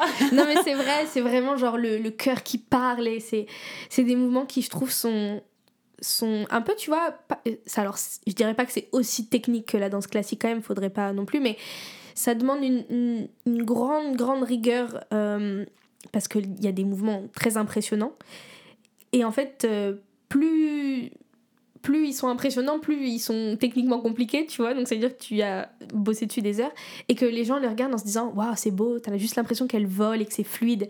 Et en fait, tu vois, cette légèreté-là que tu peux avoir dans le lyrical jazz me, me m'attire beaucoup et me parle beaucoup en tout cas. Le côté vraiment euh, très émotion, euh, montrer que tout est facile et tout ça, alors qu'en vrai, t'as Pas des patates tout. énormes au niveau des genoux, mais Tu on adore, tu vois. C'est ça en fait. ouais. Et, euh, et puis parce que aussi, bah, c'est souvent des, des, musiques où du coup c'est que des émotions souvent quand même assez dramatiques aussi, tu vois, genre tu prends des chansons avec des textes où il y a des choses qui sont voilà quoi. Alors que par contre, tu vois, mon autre mood est très genre street euh, commerce, euh, street jazz, tout ça, donc très musique de clip et tout. Dans le côté énergie, euh, ancrage au sol, tu vois, vraiment avec des mouvements qui font presque du bruit, tu vois, genre où tu sens une, une énergie et un feu qui doit pas non plus partir dans tous les sens, attention, hein, mais ce truc-là de, de, puissance qui est, qui est assez, assez, en tout cas, agréable à vivre pour ma part. Donc voilà, donc j'aime énormément ces deux énergies-là parce que c'est quand même en plus même si c'est du jazz dans les placements, mhm. c'est vraiment deux, deux, énergies différentes euh, et deux techniques différentes complètement, même si les placements du corps sont sensiblement les mêmes. Voilà, c'était très technique dit comme ça. faut connaître un je, peu. Ouais, je sais pas comment l'expliquer de façon c'est grand public, tu vois. Mais du coup, euh, voilà, lyrical jazz et street jazz, pour ceux qui connaissent. Trop bien. Et bah merci. Donc tu fais ça, tu fais du classique. T'as commencé les pointes du coup Ouais, je fais des pointes depuis un an et demi. Euh, ça fait mal? Ça fait très mal. Après il y a des techniques, tu vois, genre. Euh, oui, euh, on a une amie qui me disait, Mathilda, elle me disait que à l'ancienne ils mettaient du du, coton du poulet. Aussi. Ah, les escalades de poulet ouais. J'ai pas été check. Elle a une grande passion d'aller checker les trucs historiques. J'ai pas été autant. Bisous Mathilda, on, pense à toi. J'ai pas été autant chercher dans, dans le dans le souci de l'historique de la danse classique, mais en tout cas, euh, ouais, là pour l'instant, le, les cotons, le, silicone, euh, enfin des bouts de caoutchouc en gros, euh, tu vois, ça permet de d'estomper un peu la douleur. Mm. Mais pareil, au bout d'un moment, je crois que tu sens plus trop. Hein, tu vois, il y a des endroits de mon corps où je me dis. Franchement, par exemple, je crois que les genoux ou les, les, dessus des les coups de pied, je pense que c'est des endroits où je suis devenue. Trop mal. Ouais, mais pour moi, c'est un peu presque un dolor maintenant. En fait, j'ai tellement des bleus constants mais en fait, en vrai, tu t'habitues. Hein. Enfin, mm. Moi, j'ai eu ça là à mon cours de, de contemporain la prof, elle kiffe nous faire faire des traversées sur les eaux. Je sais pas si tu vois, genre en mode soit allongé et tu dois traverser en faisant un peu Spider-Man. Et donc là, j'ai des, en fait, j'ai des, des, bleus sur mes os de, du bassin. Parce qu'ils sont à, très bien. à, même le parquet. Oui, oui. Donc voilà. Donc j'ai des bleus sur les genoux, sur, à l'intérieur des genoux. J'ai des bleus sur les hanches. J'ai des bleus sur le coup de pied, comme tu dis, donc par-dessus pied. Et je, au début, c'était horrible. T'as pas sur les épaules aussi Parce que les contemporains, non, parce qu'on faisait, que, on faisait que dans un sens, on faisait ah pas sur le dos encore. Mais peut-être qu'au prochain ça cours, viendra, ça viendra. Sur le cul aussi, tu dois avancer sur les, les os du voilà, cul. En vrai, le travail rentre, donc c'est bien, tu vois. Mais faut quand même faire attention. Oui, oui, il faut pas faire attention. Moi, je dis que j'ai des bleus tout le temps, mais en vrai, c'est aussi parce que des fois, je me jette en espérant avoir un peu le mouvement. Mais normalement, ça fonctionne non, pas mais normalement, t'as un hein. placement, mais quand tu, quand tu fais une traversée à même le sol, mm. en fait, c'est le enfin le oui, oui bien ça sûr. cogne tu vois et par contre je me, je me rends compte que si je j'arrive à être régulière sur mes cours de danse j'ai moins mal euh, après hein. même si je refais le truc sur le bleu au final, au bout d'un moment, j'ai beaucoup moins mal. Bah, ce qui est terrible avec la danse, et je pense que c'est un des seuls domaines, euh, je dirais, où il y a ça, c'est qu'en fait, euh, ce que tu progresses en un mois ou en deux mois, tu vas le perdre en deux semaines si t'arrêtes. Et c'est terrible. C'est horrible. C'est Et tu vois, par exemple, les périodes de vacances ou des choses comme ça où tu espères te reposer un peu et prendre un peu de vacances au soleil et tout ça, c'est très cool. Hein. Mm, mm. Mais alors, vraiment, dès que j'arrive au mois de septembre, je le regrette d'avoir pris même deux semaines de vacances parce qu'en fait, je suis là, mais c'est pas possible. Genre, les écarts, euh, j'ai perdu 4 cm, euh, les, les, tours, euh, mon corps, il est complètement décalé. Enfin, il y a rien qui va, tu vois. C'est et... stressant. Hein. J'ai découvert ça bah, cette année en prenant vraiment plus de cours de danse. Et en fait, j'angoisse quand mm. je vois que je vais rater un cours parce que je sais que du coup, je vais perdre de mon progrès. Et c'est comme si tu, ça te mettait, en fait, quand tu fais des cours régulièrement, ça te met dans une lancée où tout est plus facile, ton corps, il retient, il fait des trucs où t'as même plus besoin de réfléchir. C'est ça. Et dès que t'arrêtes, t'as été un poil malade, t'as eu tes règles. Alors moi, c'est horrible parce que j'ai des règles hyper douloureuses. Donc en fait, je peux pas danser. Et donc mm. je rate toujours. Euh, si j'arrive à m'en sortir bien, je rate que deux cours sur mes quatre que j'ai dans la semaine, mais c'est déjà beaucoup. Et je me rends compte qu'après, quand je reprends, et je mon mm. corps, il est, il est en souffrance, quoi. C'est trop chiant. Bah, c'est vrai que à partir du moment où ton corps est, ton outil, mais c'est pareil pour la voix ou pour. Euh, mm. En fait, euh, toutes les sollicitations extérieures ou même intérieures peuvent aussi te Enfin, en fait, il suffit qu'il fasse plus froid, ton corps est plus raide. Il suffit que, comme on dit, on ait nos règles. Moi, les jours où j'ai mes règles, c'est pareil. Hein, ça sert à rien que je vise les trois tours. Hein. Genre, j'en fais un propre et je suis contente. Hein. Euh, il suffit que j'ai bien mangé dans la semaine, que j'ai pris 500 grammes ou que j'en perde 500 grammes. Bah, en fait, je retrouve plus exactement ma sensation de poids de corps. Enfin, en fait, tout, tout est tout le temps en, mouvement et. Et du coup, en fait, il faut juste accepter ça, mais c'est vrai que oui, il y a plein de moments où... Et t'as l'impression euh, que, que t'as une hygiène de vie euh, particulièrement saine Non mais c'est pas du tout, hein. je suis pas en train de te shamer ou quoi, c'est pas... Ah, un le mot de- est vraiment pas du tout le mot approprié pour moi. Bah, tu rigoles Meuf, Non. tu ne fumes pas, tu ne bois presque pas d'alcool, tu sors pas faire la fête. Si, en vrai, je, je... Moi aussi, quand même, je sors. Mais, euh, alors déjà, je fume pas, mais parce que l'odeur me dégoûte profondément et parce que aussi dans ma famille, c'est- il y a personne ne fume, donc j'ai toujours... euh, voilà. L'alcool, euh, on fume, enfin, on boit comme, euh, comme un théâtreux qui, qui sort de son cours. En vrai, franchement, Non, on boit pas comme des on boit théâtreux. pas...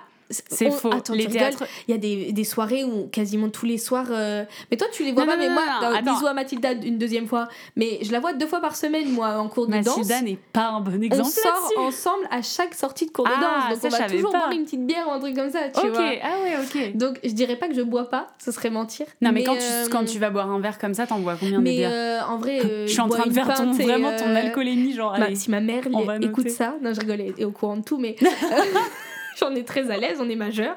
Mais euh, non, je rigole, mais en vrai, euh, moi, c'est un peu la danse, et c'est ce qui fait que je me bute autant aussi à la danse, c'est que mon hygiène de vie tient que par le sport. Hmm. Et du fait que comme je suis un peu une hyperactive et que je fais plein de trucs dans ma vie, je suis toujours en perpétuel mouvement, et voilà. Mais je pense que très honnêtement, sinon, j'aurais une couenne vraiment et un- une charge sur, Une comment on couenne. dit surpondérale de au moins 50 kilos si je ne faisais pas autant de sport par jour? Je mange très très mal. Bah, de toute façon, tu pourras qu'en attester. Ma Elle vie tourne autour du légumes. sucré. Je n'aime pas les légumes. Enfin, en fait, vraiment, que ce soit en alimentation, je suis vraiment pas un exemple. Et surtout, même en sommeil, j'ai une qualité de Hmm, sommeil vrai, éclatée. tu dors très peu, toi. Je dors très peu, je, je vis la nuit euh, parce que mon processus créatif a décidé que les meilleurs chorés qu'il avait envie d'écrire, c'était la nuit.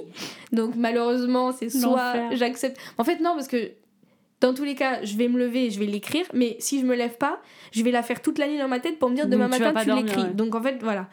Mais euh, non, j'ai pas du tout une bonne hygiène de vie. Mais parce que ce métier-là, en vrai, rien que dans les horaires, t'es tout le temps décalé. Tu Hmm. vois Oui, tu vrai. manges euh, en horaire décalé parce que tes horaires, que ce soit dans, quand tu es en show ou même en training, c'est sur des horaires de repas. Euh, le sommeil, euh, bon, chacun fait ce qu'il veut, mais moi en tout cas, j'ai pas un rythme qui fait que je suis capable de d'assumer euh, de me lever à une heure et de me coucher à la même heure pendant plus de deux jours, tu vois. Oui, mais c'est pas. Ok, parce que là, toi, tu. tu... En tout cas, hygiène de vie sportive, oui. Ça, je oui, mais enfin, je pense que tu te rends pas compte. Comparé à d'autres personnes qui font d'autres métiers, tu as une très bonne hygiène de vie. C'est juste que là, tu parles de euh, régularité, manger Oui, à des heures fixes, dormir à des heures fixes. Mais tu dors quand même, au final, tu dors longtemps ou pas la nuit? Bah ça dépend. En vrai, je peux grave faire des... des... En vrai, c'est pas trop moi qui décide, donc euh, c'est un peu... euh, Non mais alors déjà, quand il y a les pleines lunes, des trucs comme ça, là tu peux être sûr que juste j'attends le lendemain parce que je suis en mode c'est ok, genre je sais que... Un loup-garou voilà, non mais après en fait, il y a aussi le truc, c'est que j'ai découvert ça il y a pas longtemps, c'est que je pense que j'ai un un rythme de, de... Enfin juste en fait, mon rythme n'est pas fait. Parce que vraiment, le matin à 7h, je suis désagréable hein, si je dois me lever à 7h. Alors, Magali, le matin, écoutez-moi bien. Elle est ignoble. Quand on fait des soirées où on dort Ouais, tous ensemble bah voilà, et tout, tu vois.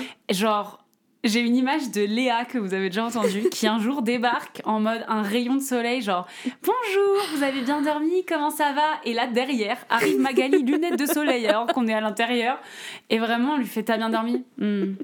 et elle s'assoit à la table du petit déj vraiment c'est en fait ne lui parlez pas le matin sinon vous vous prenez mais genre c'est foudre Non, mais vraiment, je pense qu'entre ouais, 6h30 et, euh, et 10h, faut pas trop me parler. Mais je suis pas réceptif en fait. Mais je, pourtant, je fais des efforts, hein, je travaille sur moi. hein. Mais, euh, mais même ma mère, elle- des fois, je suis chez mes parents comme ça, je les regarde, elle me regarde, elle me fait. Là, je suppose que je t'ai posé trop de questions d'un coup. Je la regarde même pas, je réponds, elle me dit Je te poserai les questions après. à 10h02 elle est là tu sais. Non, mais en vrai, je sais pas. Mais par contre, tu vois, euh, tu peux genre vraiment euh, me parler de ta vie jusqu'à 5h30 du matin. Je vais t'écouter avec les yeux grands ouverts et, et sans problème. Et en fait, j'ai remarqué dernièrement en travaillant euh, dans un célèbre parc où je faisais des nocturnes. Donc, on commençait ma t'as le droit de journée. citer la, C'est vrai la- bah oui c'est Moi, j'ai travaillé à Astérix euh, un sur les célèbre parc sur les périodes d'Halloween. Et du coup, c'est des nocturnes en fait. Et on commençait du coup à travailler à Oh. 19h, ou même si 19h je crois. On arrive au make-up, il était genre 15h30, tu vois. On commençait à 19h. Oui, parce que c'était pour Halloween, donc t'avais un make-up ultra euh, compliqué avec des, carrément des euh, prothèses, des pustules, ouais. Dégueulasses par des prothèses et tout. Et, euh, et on finissait à, je sais pas, 3h30, le temps de rentrer chez toi, 4h30 du mat, parce que c'est loin de Paris. le temps de prendre ta douche, parce que j'avais du verre sur les cheveux, donc fallait démaquiller bah ça, ça me prenait une heure et demie tous les jours, tu vois. En fait, j'allais me coucher, il était 6 heures. Mais c'était mon rythme idéal pour moi. Ah ouais ah, mais... ah parce que en fait c'était l'heure limite pour jusqu'à laquelle t'es efficace. Ouais, exactement, dans laquelle euh, je suis le plus proactif et je sais pas si ça se dit ce mot. Non, dans laquelle je suis le plus active quoi en gros. Ah, ouais, active même. Et, euh, et moi en fait de, de, donner ma, ma life euh, à minuit et demi ou à 2 heures du matin, c'est parfait pour moi, tu vois. Et du coup, j'allais me coucher, je me réveillais 6 heures plus tard comme une fleur, je repartais euh, et, c'était nickel. Mais je me réveillais tout seul sans réveil, genre vraiment. Euh, Incroyable. J'allais me coucher à 6h, je me réveillais ouais, vers midi, un truc comme ça. Genre j'étais en pleine santé, quoi. Là-dessus, on ne pourrait pas être plus différente. c'est moi, là, en fait, dès qu'il fait nuit, mon corps, il, se dit, c'est le sommeil. Je sais pas si t'as déjà joué à Minecraft. À Minecraft, dès qu'il fait nuit, tu peux cliquer sur le lit et passer la nuit. Tu vas skipper la nuit. je suis Minecraft en fait. Je... Là, là j'ai envie de dormir. Mais en fait, c'est ah un automatisme. C'est pour ça que j'aime pas. J'adore l'hiver pour euh, le, le, le temps qu'il fait, machin, bon, pas comme en ce moment, mais mm. quand il fait genre beau, sec, froid, tu sais, moi je suis pas une meuf de l'été, je peux pas aller au soleil, etc. Oui, on, en revanche, voilà, c'est connu, ça se sait. En revanche, euh, la nuit à 17h, énorme source, source de, de déprime pour moi. Euh, pour moi, du coup, j'ai l'impression que mes journées sont rétrécies et qu'à partir de 17h, mm. euh, j'ai un truc dans ma tête qui me dit là, tu devrais aller te coucher je suis une couche super tôt et par contre je peux me lever assez tôt. En vrai, vous êtes beaucoup dans notre groupe de potes à, être. Il n'y a pas tant que ça de fêtarde, fêtarde. Franchement, à part euh, Marcillou et. En, fait, c'est encore autre chose. Mais en personnes qui kiffent la nuit et qui sont actives la nuit, pour moi, Elisa et toi, vous êtes l'exemple parfait. C'est vrai qu'Elisa tient bien aussi. Elisa, c'est une meuf qui, qui ne, On en a encore parlé il y a 4 jours. Elle mhm. ne. Enfin, elle supporterait pas l'idée de se coucher tôt, quoi. Elle, c'est vraiment pas son en fait, truc. J'ai ça aussi, c'est que quand je rentre chez moi, bah, en fait, mon cours de danse, il se termine à genre 23h. Je me vois pas euh, ne pas avoir le même temps que quelqu'un qui est rentré à 18h de sa journée de taf classique. C'est limite un truc d'ego. Non, mais c'est très bizarre. Mais en fait, euh, je suis en mode, bah, moi, ma journée, là, je suis en pleine santé. Euh, je viens de sortir de mon cours de danse. bah, je vais me faire à manger, je vais prendre ma douche. bon, en vrai, il y a des moments à 2h30, je suis encore en train de mettre de la musique et de faire de la bachata, tu vois, mais genre. Tes voisins doivent se régaler, Magali. Bah, écoute, mon voisin en plus est, musicien, il fait de la guitare. Ah donc lui, c'est l'inverse, il fait de la guitare à 7h30 du matin. Donc euh, en vrai, on se dit rien, tu vois. quoi. Ouais, on, est ok avec l'idée que. Permission de faire chier l'autre. mais non, en vrai, c'est surtout que. Enfin, au-delà de. Je, le conscientise pas, tu vois, le fait que, que, que j'ai beaucoup d'énergie la, la nuit plus que le matin très tôt. Mais euh, mais il y a aussi parce que je pense que moi, la nuit me fascine énormément. Genre, j'ai ce truc très mystique où, tu vois, j'adore être chez moi, où genre il fait nuit, c'est, genre assez calme, et au pire, si c'est le week-end, le seul truc que t'entends, c'est un petit boum boum au loin de quelqu'un qui fait la soirée, et, et toute cette ambiance-là fait que je suis dans un mood très de, de, plénitude, tu vois, où presque je suis bien, du coup. Ah, c'est et, euh, et je sais pas, il y a un truc dans la nuit qui, qui me... Mystique, qui me un parle, peu, et calme. Et, qui, du coup, m'amène aussi à cette créativité-là. Euh, tu vois, tu me demanderais de me lever à 10h pour aller créer un tableau. Je pense que je te dirais, euh, je suis pas sûre sûre. Alors que par contre, tu me dis à 22h, on se met au taf, on crée un truc. Alors là, avec grand plaisir, tu vois. Je suis l'inverse complet. Moi, j'aime le... En fait, je crois que j'aime un truc qui est similaire à ce que tu as dit, mais que je vois le matin. Par exemple, je, je peux pas trop le faire parce que le monde euh, comment dire, tourne un peu vers le fait que bah, le vendredi soir ou le samedi soir, tu te couches plus tard et donc tu mhm. te lèves pas très tôt le dimanche et le samedi. Mais quand j'ai l'occasion de me lever tôt, le dimanche ou le, ou le, samedi, non, mais juste la ville qui dort et toi ah, qui te réveilles, tu vois ma passion. Et eh ben, mais le matin, moi. Ah oui, et ben moi, du coup, c'est et le soir et le matin. Genre en mode, par exemple, tout ce qui est, ouais, même euh, les luminosités qui changent, ça Enfin, j'adore. ouais, euh, je trouve que les plus beaux moments, c'est le, le, soleil qui se couche et le, soleil qui se lève. Enfin, le, comment on appelle ça entre chien et loup, tu sais, quand c'est bleu un peu. J'adore. Genre, oui, euh, je vois l'expression, mais je l'ai pas là. je pense c'est si je réfléchis là tout de suite, je me dis ça doit être un bail avec les loups-garous. C'est en mode ah, quand il fait nuit, t'as les loups-garous. Exact, c'est carrément ça. Je, si, si, je décide que c'est ça l'explication. Mais elle me va. Mais ouais, je vois ce que tu veux dire. Ça, c'est grave passionnant. Mais euh, Ouais, je sais pas, moi, euh, le- la nuit qui tombe, vraiment, éteint un truc dans mon cerveau. C'est comme euh, éteindre la lumière, aller se coucher, quoi. C'est la, la- le monde, l'univers a éteint la lumière et a dit, bon, bah, go, go dormir, quoi. Let's go. Et euh, au contraire, je pense que si je me réveille à 6 heures euh, parce qu'on me dit euh, à 9 heures on va créer un tableau de je sais pas Mmh. quoi, mais je suis au taquet et j'adore parce que euh, t'es encore un peu groggy Bah, et tu puis tu y penseras vas à quoi. moi euh, demain matin euh, et mon train à 5h50 pour être à Valenciennes en répète à 9h.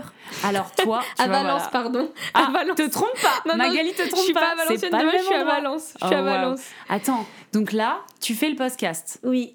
Après, Il je vais est manger avec des amis. 20h05. Tu vas manger une raclette. Avec des amis après. en mode une raclette, d'accord? C'est pas le truc rapide que tu vas manger en Non, non. 2-2.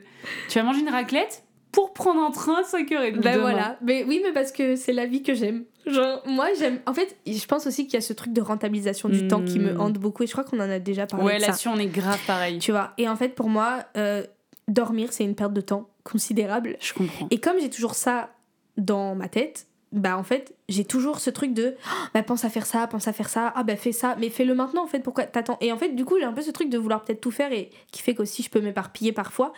Mais tu vois, moi, une journée rentabilisée, c'est vraiment une journée où par exemple, tu vois, demain je suis en répète et tout. Bah, je me serais pas vue là ce soir me dire, ok, bah, du coup, en vrai, euh, à 17h, j'ai plus rien, tu vois. En vrai, on n'aurait pas fait le podcast, je serais allée au cinéma ou un truc comme ça. Hum, T'aurais rentabilisé J'aurais ce rentabilisé temps, ma euh. soirée, je, sûr. Bah, je, je suis comme toi, mais je crois que toi, tu le vis mieux que moi. Enfin, ton corps est plus fait pour ça que le mien, j'ai l'impression. Après, C'est une impression, ça, mais- euh, je commence déjà à me dire, tu vois, par exemple, ça m'est arrivé plus jeune quand j'avais genre, plus jeune, tu sais, voilà, euh, déjà ce genre de phrase, mais quand j'avais genre 18 ans ou 19 ans, je faisais des soirées d'affilée où je pouvais vraiment louper mes deux nuits, mais tranquille. Mais vraiment, en Deux plus. nuits blanches. Ah oui, oui, non, mais Oh, vraiment, mais sans ça. problème, tu vois. Et, euh, et où, bon, après, je te dis pas, mais même, euh, j'ai fait de la colo où, genre, pendant deux mois, je dormais littéralement trois heures par nuit. Et en fait, ça, ça allait, tu vois. Oui, bah d'ailleurs, on a euh, travaillé ensemble en colo. et tu l'as bien le, vu, le- tu le vois. manque de sommeil, c'est un truc qui me bute en colo. euh, C'est horrible de dormir 3 heures Mm. par nuit. Moi, je, je le sens que j'ai des moments d'absence et tout. Et toi, vraiment, t'étais. Bon, À pas part le matin, au réveil, voilà, mais juste- sinon, t'étais, t'étais- à partir de midi, t'étais fraîche et fraîche et énergique et à sauter partout. Oui, voilà, c'est ça. Et, et bon, on n'a pas fait un mois entier ensemble, mais euh, je t'ai pas vu spécialement fatiguée, quoi. On a fait presque un mois. Ah non, j'ai fait, fait j'étais rentrée reparti sur et t'es revenu. Oh, une, autre, une histoire pour un autre Oh podcast. mais... Non, mais c'est vrai que pendant longtemps, j'ai dit que je t'avais jamais vu fatiguée. Bon, après, on a passé beaucoup de temps ensemble et puis surtout, t'as chopé le. Comment on appelle ça? J'ai un trou de mémoire. La mononucléose. La mononucléose. Et alors C'est la première fois de ma vie où j'ai senti la fatigue. j'ai découvert une Magali fatiguée. Ouais. Extrêmement désagréable par ailleurs, parce que du coup, une Magali fatiguée égale Magali pas. frustrée. Ouais, je de pas. pas pouvoir faire ce que tu voulais. Mais je venais quand même au répète, hein. Oui, alors elle arrivait à 13h avec ses lunettes de soleil en, en retard, alors qu'on avait commencé à 2h et elle faisait Oui, moi je suis là donc. euh, Parce qu'il faut dire que j'étais chorégraphe en plus sur ton projet. Non, c'était pas sur celui-là le pire. Ah non, c'était pas sur celui-là? C'est sur l'autre. Sur, euh, Sur le on a fait euh, Gabriel de Ah oui, Georges Sand. sur le, sur le et Châtelet. c'était cette période-là où on avait tellement de travail Ouais, et t'as eu la j'étais mono frustrée. pile à ce moment-là. Et ouais, après, quand j'ai fait la résidence sur mon projet, là, t'étais pas vénère, mais c'est juste que t'étais, tu venais et je te voyais regarder dans le vide à des moments, un truc que je t'ai Ah mais je jamais faire. luttais, ah mais je luttais, mais c'est à propos j'ai lutté pour le contre le sommeil. Je lutte jamais contre le sommeil, tu vois. Là je luttais, genre mon corps euh, il était en mode genre faut qu'on dorme là les gars, tu vois. Alors que t'as de base une énergie vitale. euh, Enfin, t'es la personne que je connais qui a le plus d'énergie. Bah écoute, euh, comme quoi. Mais en plus, récemment, j'ai eu une amie aussi euh, de danse qui l'a chopé. Et du coup, on a rigolé Ah parce que je lui disais, toi, ça fait. Parce qu'elle est pas venue en cours pendant du coup presque un mois, un peu plus. Oh. Et elle disait, putain, mais genre là, ça fait du bien de revenir et tout ça. Et vraiment, au bout de trois semaines, j'ai capté en me disant, connaissant son énergie, ça fait trois semaines qu'elle vient pas, elle a la mono. Et quand elle est rentrée, qu'elle m'a dit ça, j'étais là, ah oui, bah voilà, tu vois, j'avais bien. Ça ne pouvait être que... En fait, il n'y a qu'une chose qui peut vous, vous achever, c'est la mono, quoi. Mais c'était impressionnant. C'était, t'étais une autre personne d'un coup. euh. Ah oui, ça c'était drôle. Mais pour le coup, là, nuit ou jour, euh, franchement, je pouvais ta- taper des siestes à- quand tu voulais. Genre vraiment. Ouais, euh, tu m'as... En fait, ce qui était marrant, c'est que t'as fait un peu un déni pendant où tu... on te disait tout le temps, mais t'es sûr que ça va Et t'étais là, non, ça va très bien, j'ai aucun problème, je le vis hyper bien, la mononucléose, tout en étant extrêmement désagréable. Et c'était 4-5 mois après, quand tu t'en es bien remise, que tu disais, euh, en fait, c'était horrible, je me- que tu t'endormais en pleine journée de 11h à 15h sans aucun problème, Ouais. alors que tu venais de te réveiller le matin et que Ouais, ouais. t'avais. Oh, mais c'est horrible ce truc, en fait. Ah, mais j'ai pas compris, hein. Moi, j'ai. Mais je, je- Bon, voilà, après, faut. Mais en même temps, faut reconnaître, tu vois. Genre, je suis pas souvent désagréable dans ma vie. Mais là, quand vous m'avez raconté des trucs. Et même, j'ai retrouvé des vidéos de répétition. Oh, elles on s'engueule. Mais oui, dans la salle de danse où on C'est s'embrouille. à mourir de rire. Mais parce que. Et toi et Maxime aussi, vous ouais, embrouillez. avec Maxime aussi, on s'embrouille. Mais parce que c'est très drôle, parce que je fais aucun effort. Ouais. Et en fait, on avait dis, préparé mais- des trucs pendant que t'étais pas là, et quand t'es arrivé, qu'on t'a montré, t'as dit mais pourquoi on fait ça, c'est de la merde, et nous t'es genre ouais, elle se fout de notre gueule. J'étais en mode, j'aime pas. Mais aucun effort, tu vois. Oui, c'est même pas de proposition, non mais j'aime pas quand on Mm. fait ça.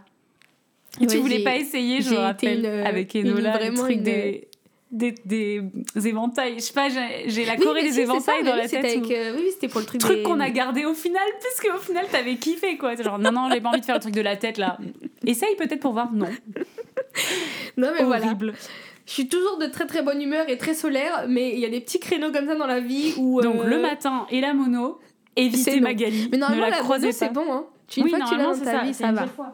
Ah, encore heureux, j'ai envie de dire, parce que j'ai pas envie Non, de te recroiser non, avec la j'ai vraiment pas envie de la revivre non plus. Franchement, la prochaine fois que tu tombes malade d'un truc comme ça, je, je pense que je prendrai des vacances de toi. Genre, je, je je te dirai, on se je- revoit dans un mois quand t'es guéri. Je pense que je, je- Bah non, parce qu'en fait, je vais péter un câble. Si je m'en... En vrai, Bah si oui. je serais restée chez moi enfermée, je, je serais devenue folle. Ah non, Donc, euh, non, non, il faut vois. pas. Mais tu vas parler à d'autres gens, pas à moi. moi, je sais, j'ai déjà donné, je ne reviendrai pas. Mais c'est bien qu'on en parle maintenant, tu vois, parce que Oui, je suis très à l'aise avec ça. Genre, sur le coup, tu m'en... Je pense que tu me l'aurais dit le jour même que j'étais désagréable. Alors que tu vois, d'habitude, je suis la première à dire. oui, tu dis, ah ok, je suis désagréable, vas-y, j'arrête quoi. Ouais, un truc très je suis la première à- à demander aux gens de toujours être complètement intègre, enfin surtout tes amis, tu vois. Genre, Oui, honnête, tu veux dire. Ouais, oui, honnête. Parce qu'intègre, c'est deux choses différentes. Mais, Je sais pas, je sais plus maintenant, tu m'as. mais bref, en tout cas, de, de, puis c'est surtout que je sais pas si la personne te dit quelque chose qui te blesse sur le coup, dis-le maintenant, tu vois. On, c'est beaucoup plus simple de Ah ouais, régler ça que si, ça tu me dis quatre jours après, je saurais même plus ce que j'ai dit, tu vois. Et du coup, là, je pense que c'était le seul moment dans ma vie où, où j'aurais pas été apte à ce que vous me disiez, genre, par contre, t'es désagréable, tu vois. Genre, Je pense vraiment. qu'on a, on a dû te le faire comprendre et que c'est et ça n'a pas aidé la situation. Je pense qu'en sure. vrai, vous étiez quand même très tolérant. En fait, parce on avait que peur de toi, pour la- être honnête. C'est honnête.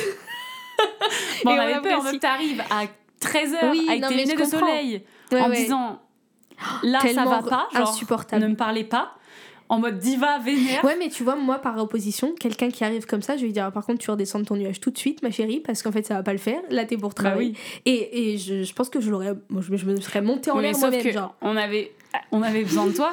Enfin, c'est désolé, hein, c'est horrible à dire, mais euh, bah, on devait créer ce projet. donc, créer un truc. tu vois, on n'avait pas le luxe de se dire ah tu m'as saoulé. Tu Ouais, serais... ouais. En fait, je suis sûre que si on t'avait dit ça, Ah, mais tu, te serais arrêté comme ça, t'aurais descendu tes lunettes de soleil, tu les aurais remontées demi-tour, Je prends ton sac et tu rentres chez toi. Est-ce que, comme j'ai fait avec mon cours de danse ou pas? Ah oui, c'est vrai. Bah, same. Est-ce que tu peux raconter, s'il te plaît? Non, mais. Oh, les gens vont avoir une image de moi, Klaouchou. Euh, Non, ça va parce que pendant Non, une heure, t'as parlé gentiment. Maintenant, on monte ton Ok. dark side, la non, dark mais en fait, c'est juste que j'ai j'ai un, une jauge assez courte, quand même, de tolérance, je pense. vrai. Euh, Disons que t'es quelqu'un de. T'es une personne sanguine? Non, ça se dit? Oui, Ah, oui, oui, Oui, en c'est vrai, ça. si, si, T'as du ça. feu dans les veines. Donc, à tout Ouais. moment, si on allume un peu trop, la... on approche trop la flamme, ça prend feu, tu vois. En fait, j'ai- j'ai j'ai du mal avec, euh, avec les. Enfin, même dans le travail, en fait, j'ai du mal avec les gens qui, par exemple, imposent une autorité alors qu'il n'y a pas besoin, tu vois. Pour moi, même, tu peux être le grand patron de quelque chose, tu peux faire l'effort de considérer la personne et de lui parler respectueusement et être pour autant au-dessus de moi, tu vois. Mais il y en a beaucoup qui mélangent échelon et autori- euh, enfin, autorité, et enfin bref, qui font des Genre espèces de trucs de- autorité et autori- autoritarisme. Tu vois, il y a un peu un truc où. Ouais, ou ce besoin de, de faire comprendre qu'il est au-dessus de toi, ou enfin je sais pas. Et tu vois, Oui, et, truc d'ego un peu. ouais, et je pars du principe que même si on est dans des formations, en tout cas j'ai eu la plupart du temps de la chance en tout cas d'avoir par exemple des professeurs avec qui vraiment ils étaient en mode en fait vous n'êtes pas des bébés là je te parle je suis en train de te demander quelque chose on interagit ensemble enfin je suis pas en train de te donner un, un ordre ou, ou de te enfin tu vois Oui, t'aimes pas être infantilisé aussi. en fait il y a ça aussi et du coup là dans ce cours à de 3 ans danse et demi, là tu traînais avec des gens qui avaient 13 ans, donc euh, il y a un moment, tout s'explique. non mais et du coup c'est vrai que c'était la première fois de ma vie où je rentrais non seulement dans un cours de danse où la professeure je trouve avait ce truc là très infantilisant avec nous et qu'en plus elle avait une pédagogie que je comprenais pas forcément et qui était du coup difficile pour moi parce que tu touches quand même à un domaine que j'aime énormément. Et je pars du principe que quand t'es pas bien dans un endroit il faut pas il faut pas forcément y rester tu vois. Enfin moi je suis ok avec le fait de demain même si je suis pris dans un taf où je suis très heureuse parce que Mm. je sais pas on me propose un an de tournée. Si je sens qu'avec l'équipe ça ça fonctionne pas bah, je préfère partir. Mais c'est Parce méga que je de préfère être alignée ça. avec moi-même et ça va me. Parce que j'ai pas envie de me faire bouffer euh, et, et de, après, mentalement, être euh, en train de me, me, me créer des névroses qui auront été créées par mon environnement. Tu Mais vois, tout le monde devrait faire ça. d'être entouré de gens sains Combien de personnes sont dans des jobs qui où- sont où, pas ils se font heureux. martyriser, ils sont pas heureux pour X ou X raisons. Et en fait, euh, après, Après, quelque faut part, c'est un faut luxe. du courage aussi. Hein, faut tu du vois, courage de ouf et euh, c'est un luxe de pouvoir dire non parce que. Mm. Enfin, c'est un luxe et en même temps, euh, euh, toi, t'avais pas peur parce que. Oui, mais je suis pas fière non plus de l'avoir fait, tu vois, parce que c'est pas, c'est pas intelligent le Disons move que ça t'a pas eu. rendu service, mais en tout cas, d'un point de vue, euh, bah, pour expliquer, on était dans une formation à temps plein, Oui, voilà. plus ou moins, et il y avait un cours de danse. Donc, en fait, Ouais. tu t'es embrouillé avec la prof, t'es parti. Mais Et en en fait, vrai, ça te mettait pas. en difficulté. Justement, c'est parce que j'aime pas les embrouilles que je voulais pas m'embrouiller avec une personne qui, entre guillemets, fait figure d'autorité et qui est plus haut placée que moi. Je me sentais pas légitime de, de commencer à m'embrouiller avec elle en mode t'as pas à me parler comme ça, t'as pas Mhm. machin et tout ça. Et donc, je sais que à ce moment-là, c'était soit je laisse parler mon côté un peu impulsif qui fait que je vais lui rentrer dedans et je vais dire des choses que je pense pas, ou je fais un truc peut-être un peu plus adulte mais qui va dans les deux cas pas forcément plaire. Et du coup, je sais plus exactement la réflexion qu'elle m'a fait, mais je lui ai juste dit que genre j'étais pas en train de, de faire ce qu'elle pensait.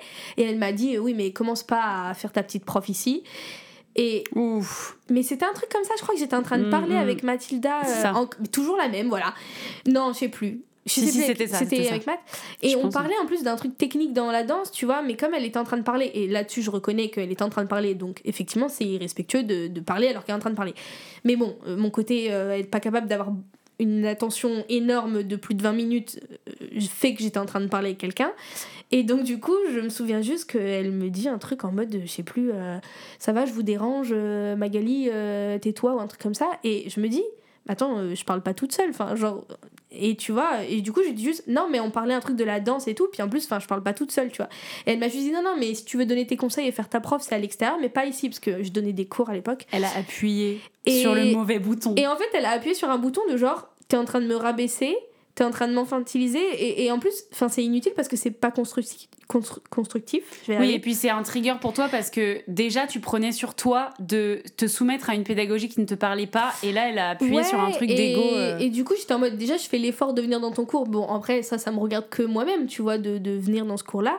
Ça fait partie de la formation, je la prends euh, parce que c'est une formation dans sa globalité. Tu prends tout ou rien, tu vois. Donc voilà. Et le fait de dire ça, je me suis dit, ok, là, t'as deux choix qui s'offrent à toi, réfléchis très très vite. Et du coup, j'ai juste pris mon sac et je suis sortie du cours. Et je crois que j'ai séché pendant deux mois le cours, facile. Ah ouais, c'était devenu le truc horrible devenu en mode euh, tabou de personne savait ce qui allait se passer. La prof était en mode Magali ne revient pas aujourd'hui, très bien. Après la prof elle a trouvé genre c'était sa décision à elle alors que nous on sait que c'était la tienne. Enfin et le et le Mais- et puis la tentative de réconciliation la plus horrible que j'ai entendue de ma vie Enfin aussi. bref, rien n'allait, mais, mais tu vois, bon, après on a fait les adultes, on a mis un peu d'eau dans notre vin tous les deux, je pense. Je sais pas, en tout cas, mais. Deux gros caractères qui se sont clashés quoi. Ouais, et puis je pense qu'il y avait ce truc quand même où on était en mode, écoute, de toute façon, euh, on n'a pas le choix tous les deux. Euh, là, pour le coup, j'allais pas partir de la formation. Tu vois, on parlait de, je suis capable de partir d'un travail. Là, j'étais quand même dans une formation où j'avais pas non plus envie de mettre des gens avec qui je travaille, mais aussi du coup des, des amis en mode, je vais les planter. Par contre, je suis pas comme ça, tu vois. Oui, et puis aussi, euh, t'allais pas tout jeter à la poubelle pour Non, mais- un des cours où ça se voilà. passait pas Et puis vraiment, le truc de cohésion de groupe et le fait qu'on forme un groupe fait que, genre, je délaisserai pas mon groupe, donc hors de question pour moi de partir. Donc là, j'étais obligée aussi de faire l'effort de retourner euh, dans ces cours, quoi. Donc voilà. Après, ça va, c'était pas le supplice non plus, je m'en suis remis, mais c'est vrai que je me dis, bon, euh, en vrai, je l'ai pris comme une leçon, tu vois. euh, ça m'a amené à réfléchir de façon différente, mais. Oui, oui, dans la vie de tous les jours, s'il y a quelque chose qui me plaît pas, euh, je crois que je suis assez réactive pour le dire tout de suite. Mais parce qu'en fait, sinon, ça me prend la tête et flemme de cogiter deux heures dessus, tu vois. Moi, je, suis- je suis beaucoup comme ça avec mes amis, même si de parfois- réfléchir à leur dire les choses euh, si ça t'a blessé et tout, c'est ça? En fait, je, ouais, je le dis souvent très très vite, mais parce que j'ai appris que c'était horrible de pas Mm. le faire en fait. Et surtout, je, en fait, je détesterais apprendre que on me reproche quelque chose et qu'on me le dit pas. Et en fait, la sensation de tes amis qui parlent dans ton dos et que t'as créé toi-même si, si t'es susceptible par exemple m'angoisse Euh, moi Mm. j'aurais trop peur tu vois je suis beaucoup sur le regard des autres et je ça vraiment ça m'angoisse de me dire ça se trouve je suis en train de faire quelque chose de pas correct j'en ai pas conscience et on me le dit pas mais tout le monde le ressent je suis Mm. hyper attentive à, à ce que je procure comme sensation chez les autres et tout, même beaucoup trop, tu vois. Enfin, je me prends constamment la tête là-dessus. Et je suis sûre qu'il y a quand même des trucs que je fais qui saoulent les gens, tu vois, parce que Enfin, voilà, Oui, ça mais arrive. après, pour moi, c'est justement le défi. Enfin, en tout cas, tu vois, par exemple, dans notre formation, on a dépassé le stade où on était devenus des amis. Enfin, en Mm. mode, on vivait H24 ensemble. Oui. Enfin, on était une famille presque par moment. Et en fait, pour moi, du coup, là, ça rentrait dans mon champ de. En fait, amicalement, j'ai des principes et des choses qui font que. Bah, je leur dois la loyauté, je leur dois l'honnêteté. Enfin, en tout cas, c'est des trucs que moi, je me mets, en tout cas, à moi-même, qui est ma vision de l'amitié. Mais du coup, bah, je me dis, en vrai, si les gens en face peuvent aussi comprendre que, que genre, bah, qu'ils hésitent pas, que eux, ils ont le droit de faire ça en retour parce que moi, je serai comme ça avec eux, Mm. bah, c'est trop bien, tu vois. Donc, avoir des, des gens qui sont honnêtes avec toi, mais honnêtes sur l'instant T, bah, en tout cas, pour moi, c'est une chance. Peut-être que des gens qui te diront, moi, personnellement, je suis un peu susceptible et tout, c'est Mm. vrai que ça peut vite me blesser et tout ça. Je lui dirais, bah, trouve-toi des amis qui sont comme ça aussi, tu vois. En soi, euh, c'est pas le problème, hein, mais c'est vrai que euh, moi, j'ai ce besoin de de dire tout de suite quelque chose et qu'on me le dise aussi tout de suite parce que dans, et plus courant dans l'amitié. Dans le travail, c'est tout de suite plus compliqué parce qu'il y a des enjeux de. Et d'ailleurs, c'est c'est quelque chose de, de très toxique qu'on nous resserre beaucoup. Attends, je structure ma pensée. C'est c'est un, un truc qu'on va utiliser pour justifier des comportements de harcèlement, des comportements très toxiques travail. dans le Mm. travail, de te dire tu as une chance d'être là, tu, tu me dois quelque chose, donc j'ai le droit de te traiter mal. Et genre, c'est beaucoup utilisé, tu vois. ah mais, mais tu le vois tous les Genre, jours euh, je sais pas, je pensais à un exemple, mais je me rappelle que un, un notre prof de théâtre, extrêmement problématique, m'avait dit un jour, euh, m'avait m'avait donné un- une chanson que je trouvais très problématique sur des femmes qui s'embrouillent, et j'ai dit, moi, j'ai pas envie de Mm, je faire des femmes qui s'embrouillent. Voilà, en fait, c'est mon choix et j'ai le droit. Et il m'a dit, euh, une chanson comme ça, ça ne se refuse pas. Et en fait, j'ai détesté cette formulation parce que tout se refuse dans la vie. Mm. Ah, Rien ne je- justifie que tu t'obliges à faire quelque Ah, chose. tu c'est quand même un là, hein. comportement. Voilà, Mm. c'est un comportement extrêmement toxique. Ça peut justifier jusqu'à de la maltraitance, des agressions sexuelles. Enfin, tu sais, c'est le, même mécanisme que de dire tu dois me faire une fellation parce que je peux t'obtenir ça, ça ne se refuse pas. Euh, Bah, de toute façon, on, on peut le voir, et d'autant plus dans, le- dans le milieu euh, artistique. C'est. J'ai l'impression même que, que c'est l'essence même de ça. C'est-à-dire que même à un endroit où tu penses que euh, finalement, euh, oh ben là ça a l'air bien et tout, en fait t'apprends après des choses et Mm. du coup tu te dis mais c'est fou, même moi je l'ai pas vu, tu vois. Et je parle aussi en connaissance de cause de d'histoires où, où dernièrement, euh, bah, que ce soit même au conservatoire ou même dans mes, mes projets pro actuels, j'entends souvent des histoires et tout. Je suis en mode genre. Enfin. C'est usant en fait, parce qu'il y a d'autres formes quand même de. de... Enfin, il y a, peut-être d'autres formes plus saines de travail, tu vois. Et en même temps, euh, c'est aussi parce qu'on n'a pas cette culture de dire non Ouais. et de poser des limites. Je dis pas du tout que les victimes sont à blâmer, genre vraiment très loin de là, mais je veux dire, d'un point de vue général, on a cette culture dans. dans je Mm. sais pas à, quel point c'est la même chose dans les autres pays, mais en tout cas, je vois que souvent ça, ça, ça existe aussi. Mais en tout cas, euh, dans le milieu artistique français, il y a vraiment un truc de récompense et de. On te doit, tu dois quelque chose à quelqu'un. Mais parce qu'il y a le côté euh, paillettes. euh, en fait, il y a, il y a le côté euh, qui est, je pense, pour moi, 5% de l'iceberg, mais où on te fait croire que. que qu'en gros, euh, si tu veux briller, c'est forcément. Enfin, en gros, on associe déjà le fait de réussir à forcément euh, de la notoriété ou quelque chose comme ça, qui pour moi, par exemple, sont des choses pas forcément. Enfin, si ton but dans la vie, c'est d'être célèbre ou quoi, t'es pas au bon fais les endroit. anges, quoi. Non, mais vraiment. Ouais. Enfin, je veux dire, on Te- fait, te on casse fait pas le cul à ce Non, point. mais je te jure, Franchement, c'est vraiment c'est beaucoup trop de sacrifices pour que tu fasses ce, ce choix-là pour espérer juste derrière briller et être euh, Oui. devant la devant la lumière. Si c'est ça qui t'intéresse, t'es pas au bon endroit, tu vois. Mais Mm. et en fait, on mélange beaucoup trop ça avec le, la réussite Oui. de ce métier-là. Et beaucoup pensent que ça passe par là si tu Mm. veux avoir accès à des euh, beaux rôles, des, des belles choses ou des belles Ouais, faut, faut opportunités accepter et supporter Faut tous les comportements. ouais, c'est ça. euh, qui sont tout autant problématiques que ouais. voilà. Et, et, et parce qu'on n'est pas éduqué à savoir dire non, à savoir dire en fait, moi je veux pas. Enfin, c'est pas parce que quelqu'un m'apporte quelque chose que je lui dois de supporter quelque chose de négatif. On Ouais. devrait être que dans un échange de positif et c'est tellement dur. Parce que regarde, là aujourd'hui on galère. euh, bon, toi tu galères un peu moins parce que t'es une tueuse, mais quand tu galères dans les auditions et tout, euh, tu imagines tu galères pendant des mois, tu passes beaucoup d'auditions, des années, on ne te prend pas Bien le jour sûr. où on prend- où on t'es prise dans un projet et, et, et tu réalises que ça se passe mal. Bon, déjà, Mais la, c'est sur la ça chute qu'on est grande. aussi, tu vois. C'est sur ça qu'on joue, et mais c'est super dur d'être dans cette position-là, de te dire Mm. c'est le seul projet que j'ai. Là, je vais devoir genre dire que je supporte pas qu'on me parle comme ça, au risque d'être virée.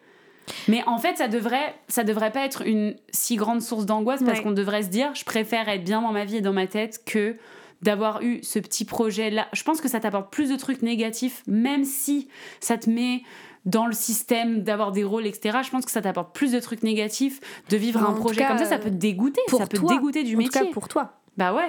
Mm. Que, que de supporter. euh, Mais en plus, ça me fait penser parce que justement, j'avais, enfin, pas du tout par rapport au fait de de travailler. Enfin, en tout cas, moi pour l'instant, j'ai travaillé qu'avec des gens où ça se passait bien.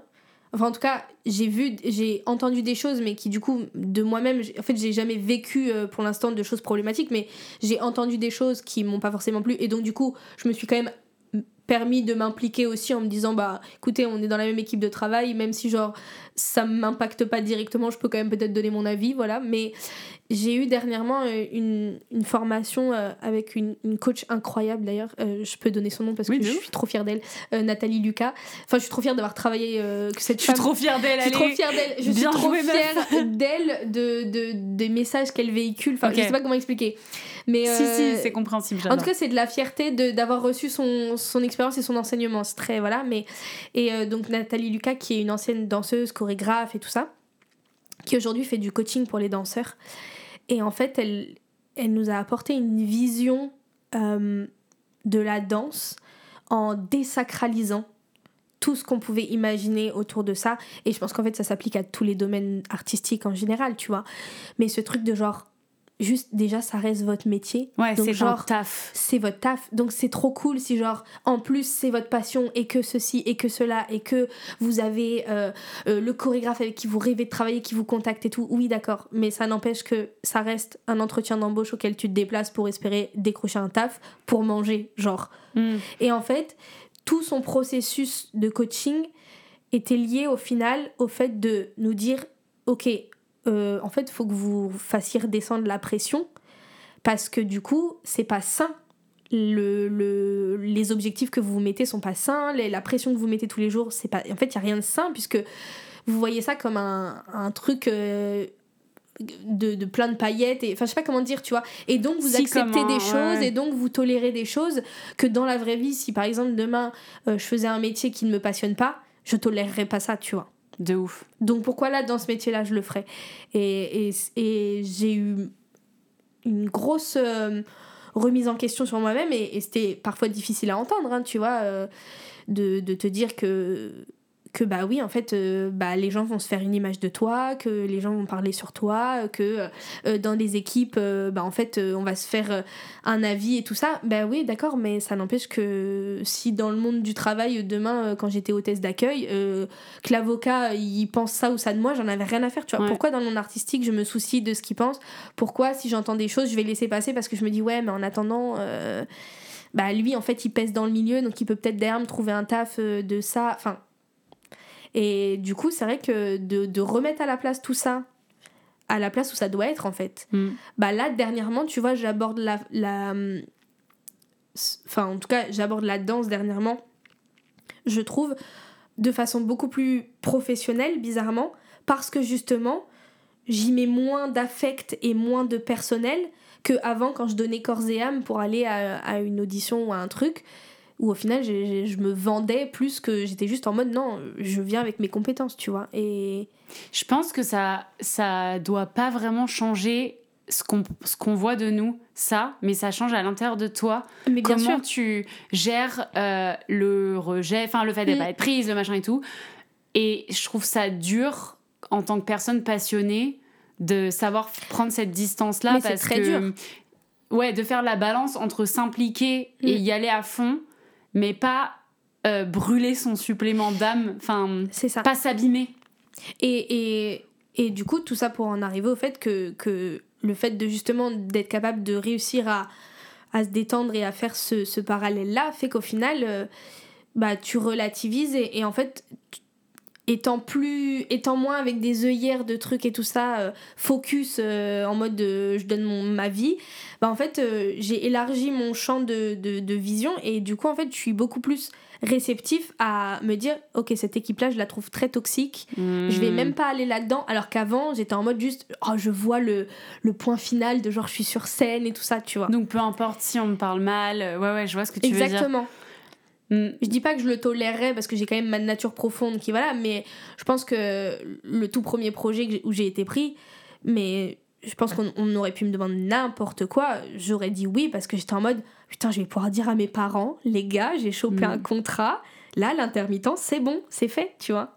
Ouais, c'est vraiment un truc que tu apprends aussi avec l'expérience, c'est qu'au début tu fais confiance, tu, tu donnes, tu Mm. te donnes littéralement, et en fait quand tu vois que on utilise ça, et tu... Enfin, c'est plus facile à dire qu'à faire. J'allais dire, tu, tu te fais pas avoir deux fois, c'est faux, parce que moi j'ai vécu des trucs comme ça, et encore aujourd'hui, je, quand, quand je fais des projets, en fait, je les mets sur un piédestal et, et je mets les gens sur un piédestal en me disant qu'ils sont parfaits, que, que moi, à côté, je suis en bas du piédestal, tu vois, il y a un truc de, de...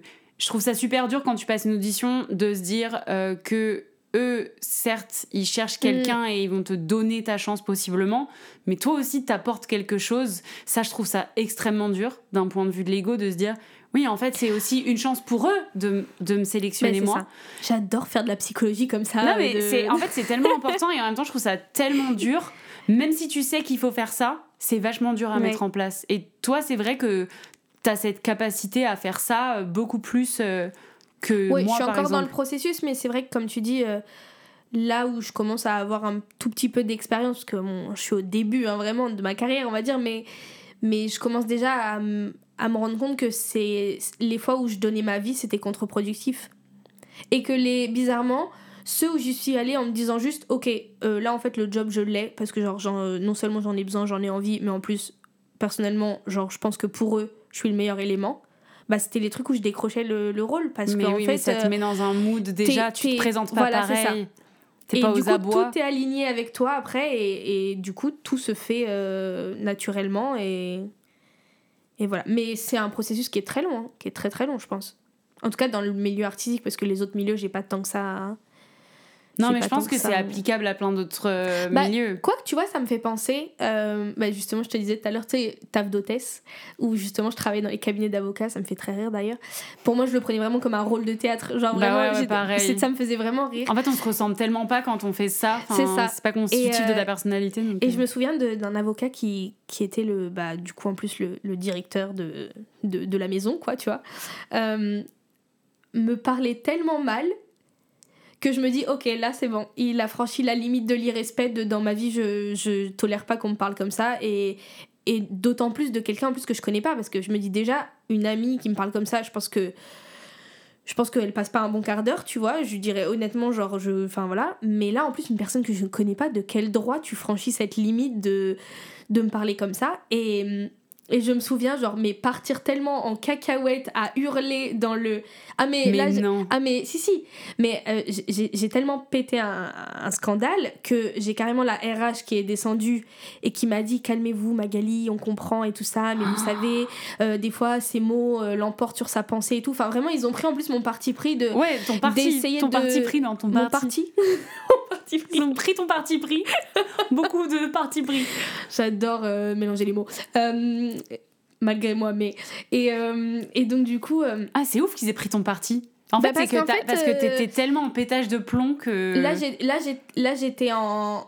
En fait, euh, je pense qu'humainement, euh, ils sont venus. euh, En fait, je sais pas si c'est parce que comme ils connaissaient le personnage, ils se sont dit waouh, c'est la première qui ose dire quelque chose et ça nous fait du bien. Hmm. Parce que je pense Elle qu'elles dit aussi. tout haut ce que tout le monde pense parce que tout je bas. pense qu'elles aussi, elles avaient pour le coup à peu près la même vision mon- que moi du personnage. Parce que quand elles ont dit oui, oui, t'inquiète, on sait que des fois ces mots emportent la pensée. Hmm. J'étais en mode, je pense que voilà, on n'est pas sur une première.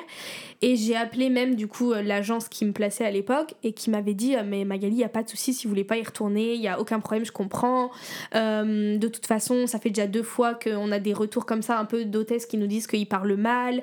Euh, donc je pense que là, vous êtes la goutte d'eau qui fait déborder le vase et, et s'il faut, on va même leur dire qu'on on stoppe la, La collaboration. la collaboration et tout ça. Ah, c'est ouf euh, quand même. c'était ouais, ouais, c'était monté assez loin alors qu'en soi il m'avait juste très mal parlé mais il m'avait même pas insulté ou quoi que ce soit tu vois il m'avait juste très mal parlé mais en soi il avait pas non plus euh, dépassé enfin je veux dire j'avais pas Mhm. besoin de porter plainte pour ce qu'il m'avait dit tu vois on n'était pas non plus sur des insultes ou quoi mais juste j'étais en mode on est dans, le- dans, le, dans le travail je te pose une question de façon professionnelle tu veux pas me répondre, tu me réponds pas, mais en tout cas, ne me réponds pas euh, pour m'incendier parce que je te pose la question. En gros, c'était ça, je posais Mm. une question parce que je savais pas un truc. Et apparemment, pour lui, c'était inadmissible de pas savoir, mais du coup, genre. Et il a regretté amèrement. Ah, bah, il a même réagi lui, je comment crois que, mais je crois qu'il il, il m'avait regardé comme ça euh, en me disant mais vous énervez pas comme ça mademoiselle il y a pas besoin euh, je dis juste que c'est inadmissible mais en fait je sais plus mais Ah. ça a duré quelques secondes parce qu'après il est tout de suite monté dans son bureau et Il a eu peur. et en fait, je continuais moi à dire non, mais personne me parle comme ça et tout. Et donc, du coup, genre, c'est la RH qui était dans le bureau d'à côté qui est sortie pour venir voir. et c'est Oh elle, du coup, qui ont pris le relais. Mais, mais du coup, ouais, en fait. Ils t'ont même pas viré. Ah non, ils m'ont pas viré puisque j'ai dit à l'agence que j'y retournerais pas. Donc, dès le lendemain, j'y allais plus, tu vois. Mais sur le euh, moment, t'as fait la fin de ta journée. Ah non, non, pas du tout. Ah, Ah. non, je- j'ai pris mon sac et je suis rentrée chez moi parce que j'ai appelé l'agence en leur disant euh, vous allez devoir mettre quelqu'un l'après-midi parce que je, je rentre chez moi. Donc, elle a voulu Ah savoir ce qui s'était passé, tu vois. Je suis fan de Et toi. d'ailleurs, pour la petite histoire très très drôle, il y a une fois, genre, je sais pas, au moins huit mois après, où l'agence m'appelle au bout de sa vie en me disant Écoutez, Magali, on a personne aujourd'hui sur ce site, c'est la fin du monde. Vraiment, on a personne qui envoyé. Est-ce que, s'il vous plaît, vous pouvez venir faire un remplacement juste de deux heures pour qu'après il y ait une autre hôtesse qui vienne? Et je leur avais dit Ok, mais à une condition, je suis payée double. Donc j'ai été payée double. Tu te moques je te de jure, moi. c'est vrai. J'ai été payée Ah. double d'une journée alors que je suis venue deux heures. Quoi? Et oui, non, c'est vrai. Et j'ai été accueillie par la RH petit déjeuner dans leur bureau. C'est-à-dire que j'étais pas à l'accueil, j'étais dans leur bureau. Ils m'avaient mis le téléphone dans leur bureau. Je décrochais uniquement, je recevais aucun client ou quoi. Je juste, je décrochais le téléphone. Je leur disais bonjour, c'est la permanence. En gros, il va y avoir quelqu'un cet après-midi qui pourra répondre à vos questions. Je raccrochais et au bout de deux heures, je suis partie. Et pour moi, Tu ce jour-là, pour moi, ce jour-là, c'était un peu la récompense de. Tu vois, en fait, quand tu fais comprendre aux gens ta valeur et que tu, tu, tu, tu, tu as la même valeur qu'eux, bah, on te traite à ta juste valeur. Bon, là, j'étais peut-être un peu surtraitée parce que même moi, j'étais en mode genre. Surtraitée, avec le fait que, genre, carrément, je suis arrivée, j'avais des croissants et tout dans mon bureau. Mais déjà, j'étais dans Ah, le bureau, c'est j'étais même pas dans l'accueil. J'étais dans le bureau, c'est fou. Et voilà, et ce- Ah là cet là. avocat-là, je l'ai même pas croisé ce été jour-là. récompensée pour avoir crié sur un gars. Ben, en fait, euh, en fait, l'agence était en mode, nous on n'a pas le choix. Donc, euh, si elle nous demande de la payer double, on on n'est plus à ça près, tu vois. Et, euh, et je pense que eux étaient tellement genre mal à l'aise de, de savoir que je reviens et ce qui s'était passé qu'ils se sentaient au moins de genre venez on, l'accueille bien parce que c'est pas cool ce qui s'est passé la dernière fois et comment elle est partie tu vois. Et du coup je me suis dit bonne leçon encore de de tu vois sans passer pour euh, j'aime pas les gens qui sont grande gueule ou quoi hein, tu vois. Mais juste les gens doivent vous traiter comme vous voulez qu'on vous traite. Donc en fait tolérez pas ce que vous tolériez pas dans la vie. Enfin à partir du moment où c'est des choses où vous êtes en mode ah bah là ça me met en inconfort parce qu'on me manque de respect bah c'est non. Voilà. Mais tu veux pas être mon coach de vie, s'il te plaît, Et parce bah, que alors- j'ai eu tellement de problèmes avec Non, cette agence Mais par, par ailleurs. contre, je te recommande du coup la femme que je t'ai dit, euh, Nathalie, juste avant, qui est une excellente coach personnelle et du coup aussi coach pour danseurs et tout ça, qui, euh, qui a une vision euh, incroyable de, de comment euh, gérer ta vie et tes émotions et tout ça, et c'est assez fou. Et c'est une très bonne transition parce que Magali, tu ne vas pas croire ce que je vais dire. Ça fait Dis-moi. 1h37 qu'on parle. Mais un podcast, tu vas être vraiment en retard pour ta raclette. c'est pas très grave, j'adore. Je pensais que ça faisait on va 50 passer- minutes, genre. Pas du tout. Et ça va être un méga épisode. J'annonce. hein. Bah non, je vais Ah rien non, tu- couper, ok. mais juste ça Non, un parce qu'il y a un moment où on a dévié vers de la psychologie de comptoir pendant genre J'ai 45 kiffé, minutes, j'ai adoré. hein. C'est- tout ce que je souhaite à ce, podcast. Et du coup, ta recommandation, Ah, c'est cette Go euh, Coach. Non, attends, j'ai des recommandations de spectacle. Très bien. J'ai le droit ou pas Oui, de ouf, mais redis quand même non, le nom de la Nathalie personne. Lucas. Ok, Nathalie Lucas, coach de, de vie coach et de danseur de vie. danseuse. Oui, je crois qu'elle est coach parentale aussi. Enfin, elle est coach de tout en fait. Enfin, de toute façon, si t'as une question, cette femme a la réponse. Donc euh, vraiment, J'adore. Et comment on peut la trouver? sur Insta. D'accord, ok. Voilà. Et de toute façon, au pire, vous allez dans les personnes que moi je suis et vous On la, la trouverez trouve forcément. Trop bien. Et du coup, attends, mais j'avais fait une belle. euh, Non, mais en fait, tu sais que j'ai mis tout ça de référence. C'est trop. Non, Ok, elle vient Non, de me juste- montrer vraiment un beau temps, un, un dictionnaire. Elle a Non, fait une note En vrai, hyper longue. euh, je, je vais donner des hum, choses qui sont actuellement visibles parce que je trouve Oui. ça plus intéressant des références que tu peux aller voir. Euh, mais du coup, j'ai mis aller voir du spectacle vivant dans toute sa globalité. Genre, euh, des comédie clubs, des concerts, des symphoniques, des battles. Faites, allez voir des battles de danse, c'est Oh, impressionnant. Grave, comment on va avoir des battles de Euh, danse? bah, alors, il y en a une qui est très connue et je trouve très accessible, euh, même quand on connaît pas les codes des battles. C'est euh, la Fusion Concept. Vous tapez Fusion Concept sur Insta, vous allez le Ok. trouver aussi. Et c'est des battles qui sont organisés. Il y a plein de tours et tout, mais la finale à chaque fois se passe au cirque d'hiver. Waouh Et c'est vraiment le, le, la battle dans toute son essence euh, où genre euh, t'as juste à prendre ta place et c'est facile tu vois c'est pas comme les battles de quartier où faut que tu te renseignes des gens que tu suives et tout oui parce qu'il y a des battles tout le temps en vrai vous Des savez battles pas de mais quartier battle waouh. de quartier c'est un mode de dans les arrondissements de Paris il y a des endroits où on sait qu'il y a souvent des battles et tout ça euh, Ok, t'es Mais tellement bref. cool comme meuf, tu sais ce genre de truc, c'est ouf. J'adore les battles de danse. Mais parce que c'est pas très connu, alors qu'en fait, ça mériterait d'être connu. Mais du coup, j'ai mis surtout des trucs de danse. Alors, si vous voulez voir des danseuses et chorégraphes incroyables, parce que je suis pour que les gens connaissent plus de femmes dans ce métier-là. Avec 6F, femme. Femmes. Il y a euh, Paris Cavana, qui est une femme incroyable, une danseuse hors pair, mais qui crée des tableaux magnifiques. Et sinon, il y a Paris Gobel aussi de. Je sais pas comment on dit son nom de famille, je pense que je le prononce pas bien. Qui fait partie de la Royal Family, qui est quand même archi connue euh, dans le monde de la danse qui a euh, notamment chorégraphié euh, ah comment ça s'appelle le pour Rihanna quand elle était toute en rouge et les danseurs blancs tu vois ou pas cet Le événement Super Bowl. voilà le Super Bowl. Ah, ce petit événement peu Euh, connu. non non mais je cherchais le nom c'est horrible c'est un événement incroyable où Queen Riri a tué le truc mais bah, c'est elle la chorégraphe de, de ça. Donc voilà un peu le, le mood de cette femme. Et bah, d'ailleurs c'est très représentatif euh, Paris euh, Cavana du coup de, du lyrical jazz et Paris Gobel de, du street commerce euh, qui fait des trucs très euh, voilà. Et sinon en spectacle à aller voir je alors la compagnie La Marche Bleue de Léo Walk Ah ouais. fabuleux Incroyable ce qu'ils font. voilà Si vous connaissez pas, allez checker, allez euh, leur Insta, celui de Léo Walk Mm. et de euh, La Marche, La Marche Bleue. Bleue C'est un- C'est quoi comme style? Moi, je, je dirais, c'est à la limite entre le contemporain et le hip-hop. Ouais, c'est un c'est truc, c'est euh, exactement ça. Lui, il a fait beaucoup de breakdance et c'est quand même très contemporain. Et en fait, j'aime les styles qui fusionnent parce qu'aujourd'hui, justement, on a la chance de d'avoir accès à beaucoup de styles qui qui émergent et qui font qu'on peut se permettre aussi maintenant de mélanger un peu euh, un peu tout. Donc euh, voilà. Et en deuxième spectacle aussi, et d'ailleurs, je suis très heureuse que ça tourne autant, mais euh, que j'ai vu d'ailleurs quatre ou cinq fois, je pense. Attends, je sais ce que tu vas dire, c'est. Stories. Ouais. Vraiment, t'as un pull, un sweet Stories, pas sur toi, t'as vraiment checké. Il est pas sur toi actuellement, J'allais mais, dire, je l'ai pas mis là. mais tu, tu, ouais, t'es la plus grosse fan de Stories qui Mais existe. euh, bah alors je suis pas fan, mais c'est la première fois où, où j'ai vu un spectacle euh, en me disant si on m'avait donné le budget qu'il a, qu'il a lui eu et les danseurs qu'il avait, c'est ce que j'aurais voulu créer, tu vois. Ah ouais, c'était aligné avec ta c'était vision aligné créative avec- et tout. Ouais, et, et en fait c'était fou parce qu'en plus euh, il y a tellement d'infos que, que en fait quand je l'ai vu quatre fois ou cinq fois j'ai pas vu le même spectacle à chaque fois parce qu'en plus j'étais dans des points de vue différents les salles étaient absolument pas les mêmes parce que le tout premier spectacle c'était dans une beaucoup plus petite salle et enfin voilà c'est un spectacle où j'ai pleuré à la fin mais ple- pleurer de bonheur de me dire Oh, qu'est-ce que j'aurais voulu être sur scène à ce moment là Tu peux pas auditionner pour Stories? Ils font bah, pas des. euh, C'est la, la, RB RB Dance Dance Company Company. de Romain euh, Racheline euh, B quelque chose. en fait, il, quelque en fait, il s'appelle Romain RB, donc je sais pas le B ce que ce qui veut dire son nom de famille. Mais voilà, mais sinon non. euh, Ah si, il y a aussi euh, en comédie musicale, il y a la comédie New, qui est une comédie musicale improvisée. C'est fabuleux. C'est des Ah, gens qui attends, reçoivent un thème. ça. En gros, le public écrit euh, un titre de comédie musicale et un départ, je crois, un lieu ou un truc comme ça. Ils récupèrent les papiers, ils font un tirage au sort, et ensuite ils élisent euh, à main levée entre deux papiers, et ils ont genre, je sais pas, allez, 5 minutes pour parler, et le truc commence. Et genre, t'as un espèce de MC qui régit un peu le truc en mode il lance les comédiens, il lance les chanteurs. Des fois, quand il voit que ça patauge un peu, il fait genre, ok, là on imagine, qu'est-ce qui se passe? Il redemande au public, t'en as un qui hurle un truc, et hop, Hmm. ça repart comme ça, et une masterclass. Mais Les gens- comment ils font pour faire de la musique improvisée mais je sais pas, en fait, les musiciens, il y en a un qui se rajoute et l'autre machin. Ensuite, t'as la chanteuse qui commence à faire un truc.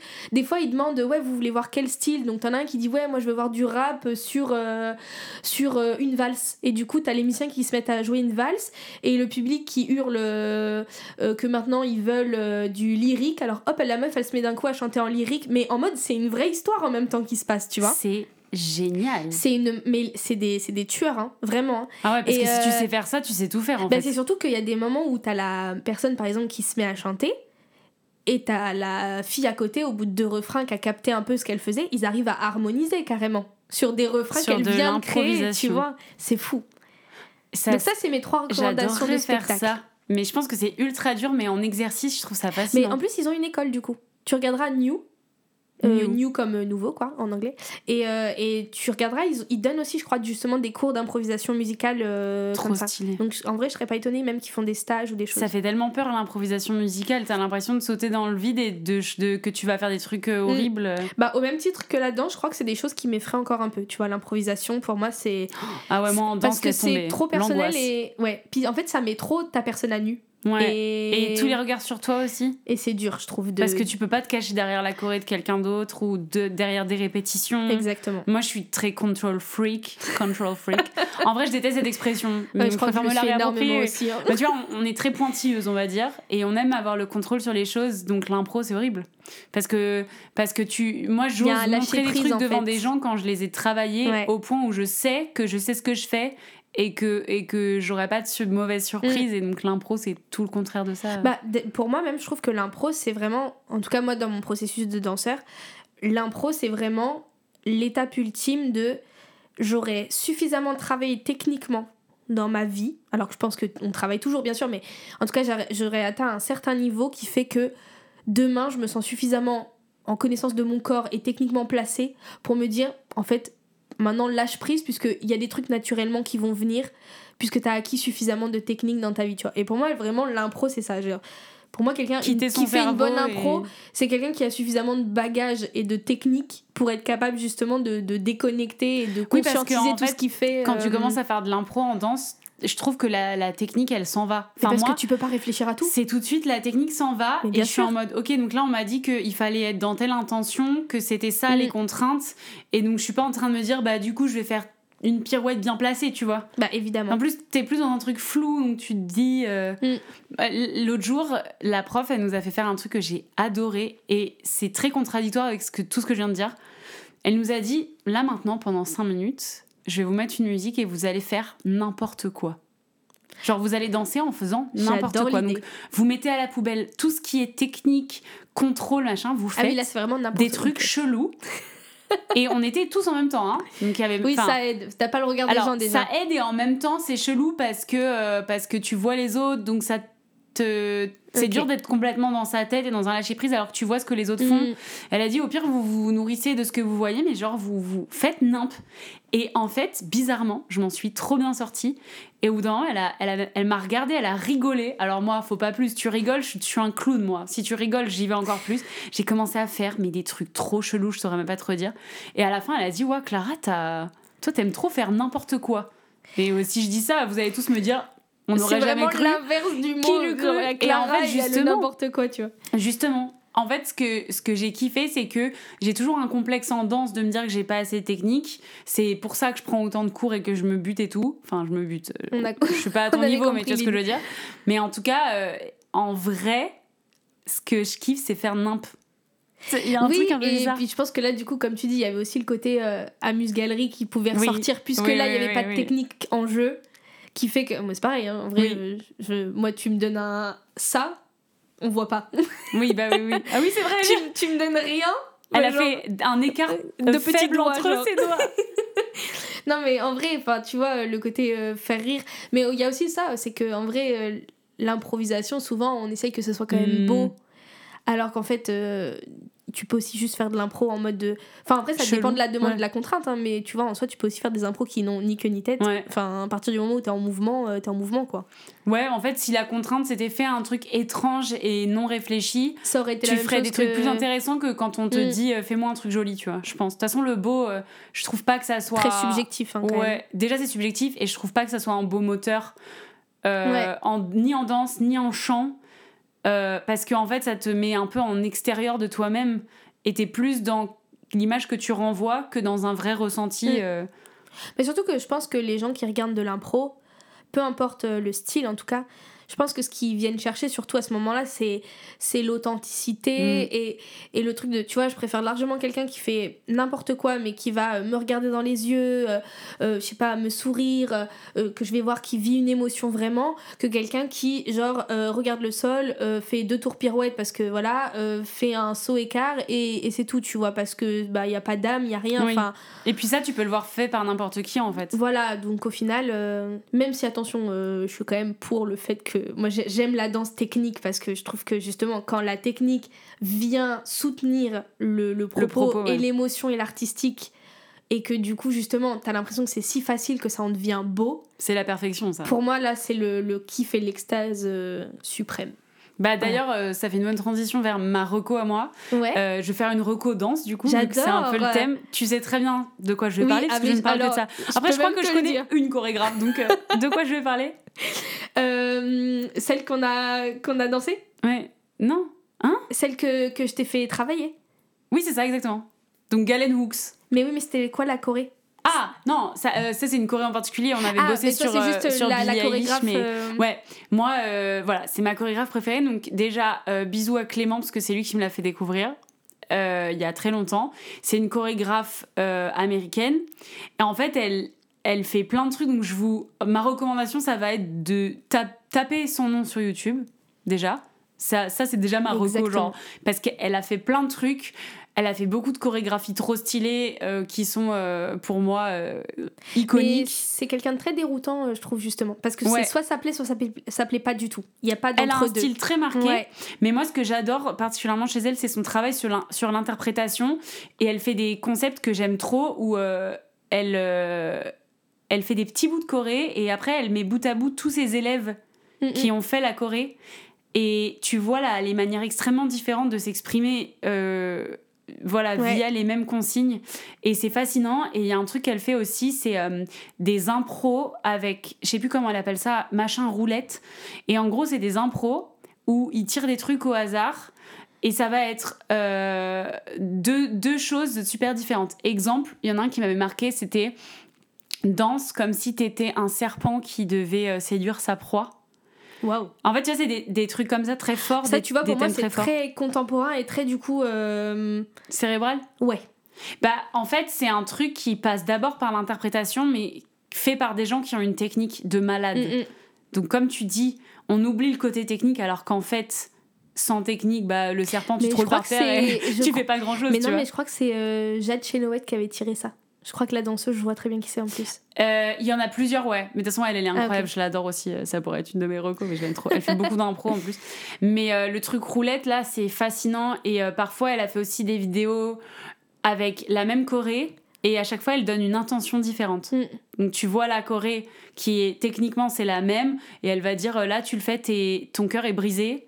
La fois d'après, l'autre personne le fait, c'est le plus beau jour de sa vie. Et je trouve ça fascinant. Voilà, moi, c'est ça que j'ai envie de faire quand je danse. Et je trouve que, bah, de toute façon, ça- tout est lié. Enfin, c'est ce que je kiffe dans la comédie musicale aussi. C'est que. Bah, parce que Un- tu vois, ça, la comédie musicale va plus me toucher qu'un ballet, je veux dire, de manière générale. Mm.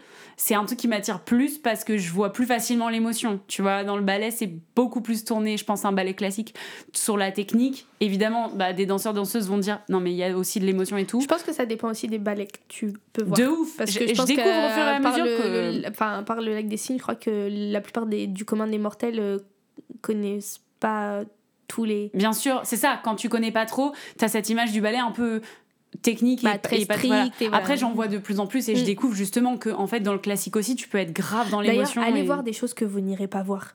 non, mais c'est terrible. Ah, mais- j'adore cette Non ce mais tu vois par exemple je me suis retrouvée une fois à- avec une place de- d'un symphonique et j'étais en mode qu'est-ce que je vais foutre moi aller écouter un orchestre tu vois?